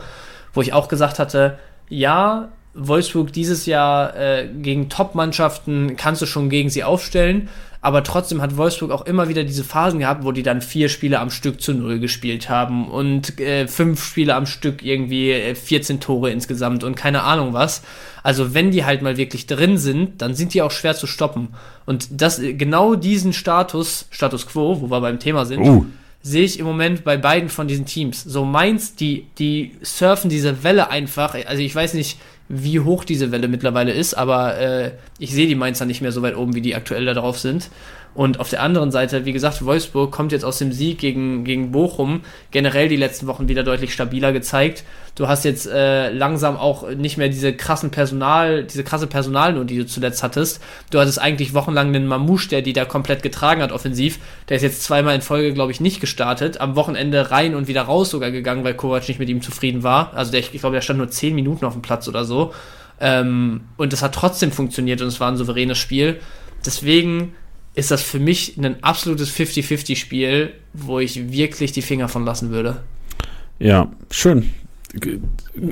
Ähm, andere Meinung, aber so gut ist es ja. Wir haben ja verschiedene Meinungen. Ich würde auf die Wolfsburger gehen. Hab doch noch eine, eine Personal, die ich reinwerfen würde. Und da war ich mir jetzt nicht ja. sicher, ob ich sie diese Woche schon reinpacke, aber auch nächste Woche. Aber wir Manager denken ja immer strategisch, denken langfristig. Jesper Lindström. Jesper Lindström, letzte Woche in der Pressekonferenz wurde ja. von Glasner gesagt, ist einer, mit dem sie im Endspurt rechnen. Frankfurt jetzt enorm formschwach. Glaube, wenn Jesper Lindström jetzt die Woche wieder ins Mannschaftstraining komplett einsteigt, könnte vielleicht schon, ähm, ich weiß nicht, ob es die ersten Minuten sind, jetzt am Wochenende, aber dann vielleicht im DFB-Pokal-Halbfinale gegen Stuttgart vielleicht Einwechslung, gegen Hoffenheim äh, Einwechslung der Bundesliga, dann Mainz Startelf, Schalke Startelf, Freiburg Startelf, letzten drei Spieltage und dann hast du nochmal einen riesen Vorteil, weil Frankfurt gegen Ende, was wenn Turnaround bekommen, was wenn die auf einmal wieder Form kommen, Kamada, keine Ahnung, Co, Kolomani ja eh, Lindström wieder in der Startelf, äh, Wikipedia-Manager ja. könnten davon profitieren generell halt einfach auch ein Programm, wo man, wo man wirklich jede Woche einen, zumindest kein schlechtes Gefühl hatte, dabei auf ihn zu gehen, ne? außer wegen der aktuellen Form. Aber da hast du ja gesagt, Voraussetzung ist, dass Frankfurt ein bisschen wieder auf den Damm kommt und dann, also ich lese dann jetzt nochmal vor, Augsburg, ja gut, Stuttgart Pokal, Hoffenheim, Mainz, Schalke und dann Freiburg, wahrscheinlich das schwerste nochmal am letzten Spieltag. Das sind alle Spiele, wo offensiv was drin sein wird. Lindström finde ich einen sehr guten Call. Ja, boah, wenn ich schon an 34. Spieltag denke, Mensch, ne, 34. Spieltag, das ist eigentlich, Gänsehaut. Es ist so schade, dass so viele Kickbase-Ligen auch schon entschieden sind da draußen, weil eigentlich das Geilste, wenn du am 34. Spieltag noch eine spannende Liga hast, dann mit den ja. Jungs Kickbase, äh, äh, Bully gucken, Kickbase äh, verfolgen nebenbei und ein mega ja. Saisonfinale haben. Und ich, ja, ich, glaub, ich, ich, glaube, auch das ist, weil wir ja Status Quo, egal wo, irgendwo können wir auch darüber mal reden. Weil was sollten denn Ligen machen, die jetzt, worum es nicht mehr geht? So, äh, am liebsten Beispiel Office-Liga, Ding ist entschieden, so nur der Erste gewinnt, das Ding ist durch, irgendwie 4000 vorne. Macht gar keinen Sinn, mal das da groß was zu machen. Eigentlich müsstest du jetzt sagen, okay, Saison ist vorbei, auch wenn das irgendwie kacke ist dann für den ersten, weil dann den Sternen, oder du, wow, Szenario, du gründest einfach eine neue Liga mit den allen Managern und machst einfach, ey, Best of Five, lass jetzt hier fünf Spieltage machen, starten nochmal eine Liga und haben am Ende wenigstens halt einen geilen 34. Spieltag, weil das ist, wäre so der Nordstern. Ja, ja, safe. Und dann vielleicht sogar noch sowas rein. Ich meine, da hatten wir auch die letzten Wochen immer wieder drüber gesprochen, dass wir so äh, spieltagsbezogene Preise oder so ausspielen in unseren Ligen, kannst ja auch sagen, letzte fünf Spieltage nochmal neue Liga öffnen. Ähm, pro Spieltag schmeißt du irgendwie was in den Pott oder sowas oder 50 Euro pro Spieltag, ja. pro Person, pro Spieler. Ähm, nee, aber also man könnte ja theoretisch auch einfach auf, auf Spieltagsbasis und sozusagen einen Best of Five der letzten fünf Spieltage spielen. Ich verstehe, wenn die Leute sagen, so ja, die wollen ihre ihre Wertungen und ihre Erfolge und so sozusagen in der Liga behalten und jetzt nicht irgendwie ähm, die Saison quitten, dann gewinnt ein anderer und kriegt da seinen Saisonstern und keine Ahnung was, aber du hast ja gerade schon gesagt, im Prinzip mit denselben Leuten einfach gerade noch eine neue Liga anlegen, das ist ja wirklich schnell gemacht. Du hast die andere Liga noch, die du, die du im Prinzip zu Ende spielen kannst, ganz normal. Es kann ja auch so sein, dass zum Beispiel an der Tabellenspitze viel entschieden ist, auf den hinteren Plätzen es aber noch irgendwie um alles geht, irgendwie über den, über den Strich zu kommen im, im umgangssprachlichen Sinne. Ähm, und dann machst du eine zweite Liga auf, spielst die eine natürlich ernst zu Ende, aber die, die da jetzt nicht mehr unbedingt den Nervenkitzel haben, können dann nochmal in dieser Best of Five Liga ähm, sich, sich beweisen. Also finde ich eigentlich einen ganz geilen Gedanken. Und für nächstes Jahr dann halt einfach direkt die Ligen sozusagen oder die Ligen, die, die Regeln so festlegen im Vorhinein, dass man das ein bisschen im Blick hat und mit Spieltagspreisen spielt. Ähm, vielleicht sowas, ich habe ähm, einen Kollegen, ich stelle mir das zwar relativ, relativ schwer vor, beziehungsweise ist mit ein bisschen Aufwand verbunden, aber die spielen zum Beispiel immer die ersten, boah, wie war das? Ich glaube, die ersten 26 Spieltage spielen die ganz normal den Ligamodus oder sowas. Dann ähm, haben die sozusagen einen, also dann, dann splitten die das, wie du es so in den belgischen Fußballligen und so auch hast, dass du sozusagen eine Champions-Gruppe spielst und eine Gruppe unten, die äh, um die Niederlage sozusagen zocken und dass du dann sozusagen in den letzten, in den letzten Spieltagen halt nochmal mit neuen Teams oder mit bestehenden, keine Ahnung, wie die das machen, dass du dann halt noch so, so Head-to-Head-Geschichten äh, spielst. Also dann einen Spieltag spielst du dann die Halbfinals aus oder du spielst erstmal noch vier Spieltage Rangliste, dann spielt der erste gegen den vierten, der zweite gegen den dritten oder so, so Halbfinals an den Spieltagen. Also du kannst ja im Prinzip deinen, deinen komplett eigenen Modus am Anfang der Saison zurechtlegen ähm, innerhalb der Gruppe und dann hast du halt hinten raus auf jeden Fall Spannung. Ja, ja, schön. Das sind alles gute Ideen. Ich habe, als du darüber geredet hast, direkt mal eine Frage in den Kopf bekommen. Welchen Spieler würdest du dir sofort holen wollen? So, was glaubst du, welcher Spieler macht jetzt die letzten fünf Spieltage die meisten Kickbase-Punkte? Weil theoretisch ist er eigentlich immer Anfang der Saison, ey, ich will Kimmich. Ja. Willst du jetzt Boah. auch Kimmich? Ich, ich habe jetzt gerade das Restprogramm wovon ich einiges ja, machen Bayern will. sehr, sehr einfach eigentlich, theoretisch. Bayern ist das einfachste Restprogramm, aber halt Bayern. Also, Hot Take. Ich würde, glaube ich, sogar, weil ich einfach auf den anderen Positionen so ein bisschen zu gefährlich die Rotation im Moment sehe. Also, ja, gut, Kimmich ist halt No-Brainer, ne, braucht man nicht drüber reden. Aber sonst würde ich von den Bayern am ehesten vielleicht sogar mit Cancelo gehen. Oh ja, ist geil. Cancelo ist ein, Ja, fühle ich, finde ich geil. Cancelo könnte echt einer sein. Ich, ich, ich würde mir auch so ein bisschen, also mein MVP für die nächsten fünf Spieltage wäre sogar auch ein Kunku. Ja, das habe ich auch. Weil ich, ich kann mir nicht vorstellen, dass Leipzig irgendwie untergeht. Und Leipzig hat noch Bremen und Schalke und Hoffenheim jetzt. Also auch drei Teams, wo es richtig eskalieren kann. Von daher, ein Kunku vielleicht echt einer. Ja, ich habe auch als erstes, wo du eben drüber geredet hast, weil das war die ganze Saison so ein bisschen äh, der, den ich gerne gehabt hätte mit äh, Schoboschlei, weil der einfach so krank roh gepunktet hat immer. Ähm, hätte der jetzt nicht die gelb-rote Karte sich geholt, ähm, ich habe mir gerade das Restprogramm angeguckt, das sieht jetzt schon nicht mehr besonders, obwohl, warte mal. Oh, also Leipziger Restprogramm geht schon auch, ne? Hoffenheim, Freiburg und Bayern sind relativ schwer, aber dann noch Bremen und Schalke, also da kannst du schon auch richtig scheppern. Ah, ja, hab ich ja gerade gesagt. Hätte ich, also ja, einen Kunku fühle ich ja. auf jeden Fall. Ansonsten hätte ich aber, wenn er jetzt nicht gesperrt wäre, glaube ich sogar Schoboschlei genannt für die letzten Ey, Spiele. Soll ich mal Top 3 sagen? Ja, also ich Schoboschlei, Cancelo und Kunku. Ja, bei mir wäre ein Kunku, dann Schlotterbeck, dann Cancelo. Oh.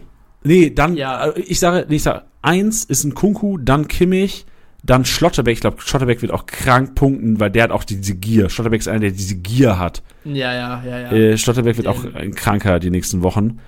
Und dann wahrscheinlich hast du noch so Delicht mit drin. Wahrscheinlich hast du noch so ähm, Müller mit drin, wenn er so performt, wie ich predikte. Ja, ja, aber das sind halt alles solche. Also gut, Delicht könnte man noch reinschmeißen, aber das ist halt einer, in den letzten Wochen ist er jetzt krass in Form, aber wenn der Normalform spielt, dann ist das halt ein guter, aber kein überragender Punkter so. Deswegen hätte ich den jetzt halt nicht mit reingeschmissen, weil der einfach nicht so diesen riesen Breakout hat wahrscheinlich nochmal, äh, oder diese Breakouts, die du ja jetzt dann für den MVP der letzten fünf Spieltage bräuchtest. Ähm, und Müller ist halt so die Sache, also irgendwie zwei, drei Bayern werden da reinrutschen noch in die Top 5, aber du kannst halt eigentlich nicht vorhersehen, wer Sané, wenn der spielt, wenn du jetzt die Sicherheit hättest, dass er die fünf letzten Spiele startet, wäre wär für mich Sané sogar eine Eins. Aber das ist einfach zu unsicher jetzt auch nach dem letzten Wochenende und so wieder. Deswegen, ich, ich fühle es schon, ähm, dass man bei Bayern dann jetzt, äh, wenn auf einen Kimmich oder vielleicht einen Cancelo gehen würde. Mensch. Schoboschlei übrigens, äh, da will ich mich noch einmal korrigieren, bevor es mir um die Ohren fliegt ähm, wenn wir Top 3 ranken, durch den Ausfall jetzt in dem einen Spiel, würde ich natürlich bei nur fünf Verbleibenden nicht auf Schobo gehen. Und ich finde den Schlotterbeck-Call von dir sehr krass. Dortmund, wie gesagt, ja auch ganz geiles Programm. Also für mich wäre es wahrscheinlich auf 1 Kimmich, auf, äh, ich würde 1 Kimmich, 2 Cancelo, 3 Schlotterbeck, 4 in Kunku setzen. Solide. Bin gespannt. Wir reden in fünf Wochen. Wir machen keine Wette, aber wir reden in fünf Wochen nochmal drüber, Mensch. Machen wir. Sehr gut. Und jetzt reden wir noch über die Challenges, denn letzte Woche wurden die 2500 Punkte fast geknackt. Letzte Woche hatten wir die Top 11 Challenge, die Match Challenge von Kickbase. Der Gewinner 2400 und paar zerquetschke. Ich versuche das jetzt nochmal eins zu eins hier wiederzugeben. Es waren, come on, come on, 1000, äh, 2413. Tim, Props, Duxch, Malen, Ginter, Weiser, Castells, Bellingham, Höhler, Guerrero, Grifo, Brandt, Chan. Er hat einen Spieler gehabt, der unter 150 Punkte gemacht hat. Props dafür. Geile Challenge gewesen, hat mir auch Bock gemacht.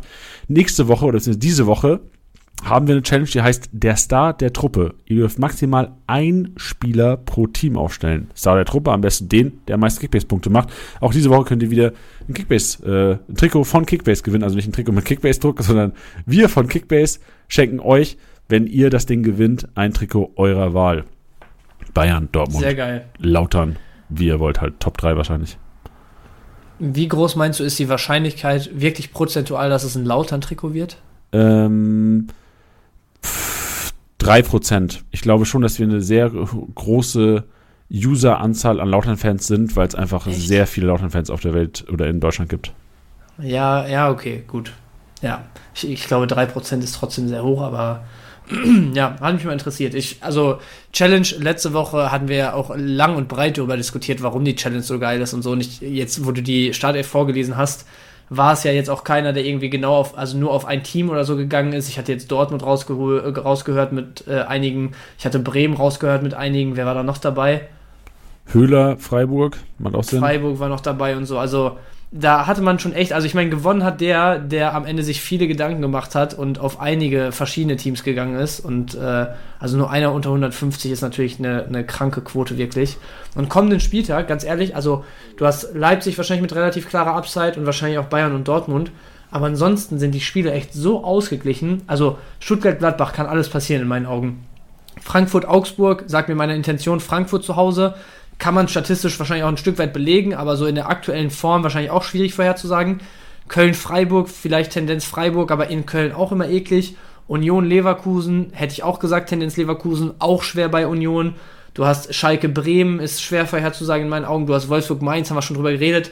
Also du hast so einen krass ausgeglichenen Spieltag und dann pro Team wirklich einen aufstellen. Ich glaube, das also ich bin gespannt, was für eine Elf du hier nächste Woche vorliest, weil ich glaube, das könnte wieder was sehr, sehr Wildes werden. Hat man denn unbegrenzt Budget wieder? 250 Millionen. Also im Grunde genommen, ich habe das Budget extra so gewählt, dass du theoretisch immer den teuersten Spieler jedes Vereins aufstellen könntest. Okay, also im Prinzip hat man unbegrenztes Budget. Genau, im Grunde genommen hast du unbegrenzt, ja. aber ja. Ja. Ja, ich bin gespannt. Ich bin sehr gespannt. Ich bin auch gespannt. Gut, Freunde, dann ist jetzt Zeit. So der arme Sven, der hatte den Duxch getippt, ne? Der musste jetzt zwei Stunden den Podcast hören, bis er endlich mal dran ist und mal sagen kann, was Sache ist. Sven hat Duxch mit 287 Punkten, nur drei Punkte weg von der Duxch-Explosion, also mega Props dafür. War nicht der einzige Duxch-Tipper, waren einige dabei, die auch echt nah dran waren, also auch Props an die, aber Sven repräsentiert euch alle hier, alle Duxch-Besitzer, also auch mich in diesem Sinne. Sven, Stage is yours und danach gibt's sehr wahrscheinlich ich glaube, aus der Sache komme ich jetzt nicht mehr raus, eine kleine Hymne. Mal sehen, welcher Verein es wird. Bench, danke. Achso, ich muss von dir verabschieden. Bench, danke dir, war schön mit dir. Alles gut, danke Janni. Jawohl. Tschüss. Ja, hallo an das Kickbase-Team und die Community. Ähm, vielen Dank, dass ich auch mal Teil des Podcasts sein darf. Ähm, erstmal würde ich natürlich gerne meine Liga grüßen. Ähm, unter anderem durch Marvin Dux konnte ich jetzt meinen Vorsprung ein bisschen ausbauen. Ich hoffe jetzt, dass ich das Ding irgendwie über die Zeit bekomme. Ähm, ansonsten würde ich gerne einfach mal Danke sagen an das ganze Kickbase-Team um Titi und Janni. Ähm, ihr macht einen tollen Job, macht immer wieder Spaß, das zu spielen und ähm, ja, ich hoffe, ihr macht genauso weiter. Ähm, und zum Abschluss ähm, möchte ich einfach nochmal allen äh, Hobbymanagern eine erfolgreiche Restsaison wünschen. Viele Punkte, viel Spaß. Ja, das war's. Macht's gut. So, ich würde einfach jetzt die Hymne anstimmen, Bench. Ja, mach Dortmund. Soll ich Dortmund machen? Ja. Aber auch äh, Akustikversion oder mit ein bisschen Geplänkel hinten dran? Mach ruhig mit ein bisschen Playback, wenn du willst. Boah, ein bisschen Playback. Da muss ich, aber play ich mach, ich mach mal Akustik und leg dann vielleicht noch was hinter. Wenn es nichts gibt, gibt's halt jetzt komplett Akustik. Ich habe das jetzt nicht geübt, ne? Wenn es kacke wird, muss ich das nachher nochmal irgendwie extra reinschneiden. Wir sind alle am Borsigplatz geboren, haben früh schon doch für alle Zeiten unser Herz verloren. Wir spürten, dass egal wohin die Fußballwelt sich dreht, Borussia Dortmund niemals untergeht. Es gab Zeiten, da ging's uns richtig schlecht. Wir blickten in den Abgrund und schworen uns jetzt erst recht, gemeinsam durch das Tränental geschlossen, Hand in Hand. Und am Ende der dunklen Gasse erstrahlt die gelbe Wand. Borussia Dortmund 09. Hunderttausend Freunde, ein Verein. Die Menschen im schwarz und gelben Ruhrgebiet werden immer stolz an deiner Seite sein. Gute Nacht.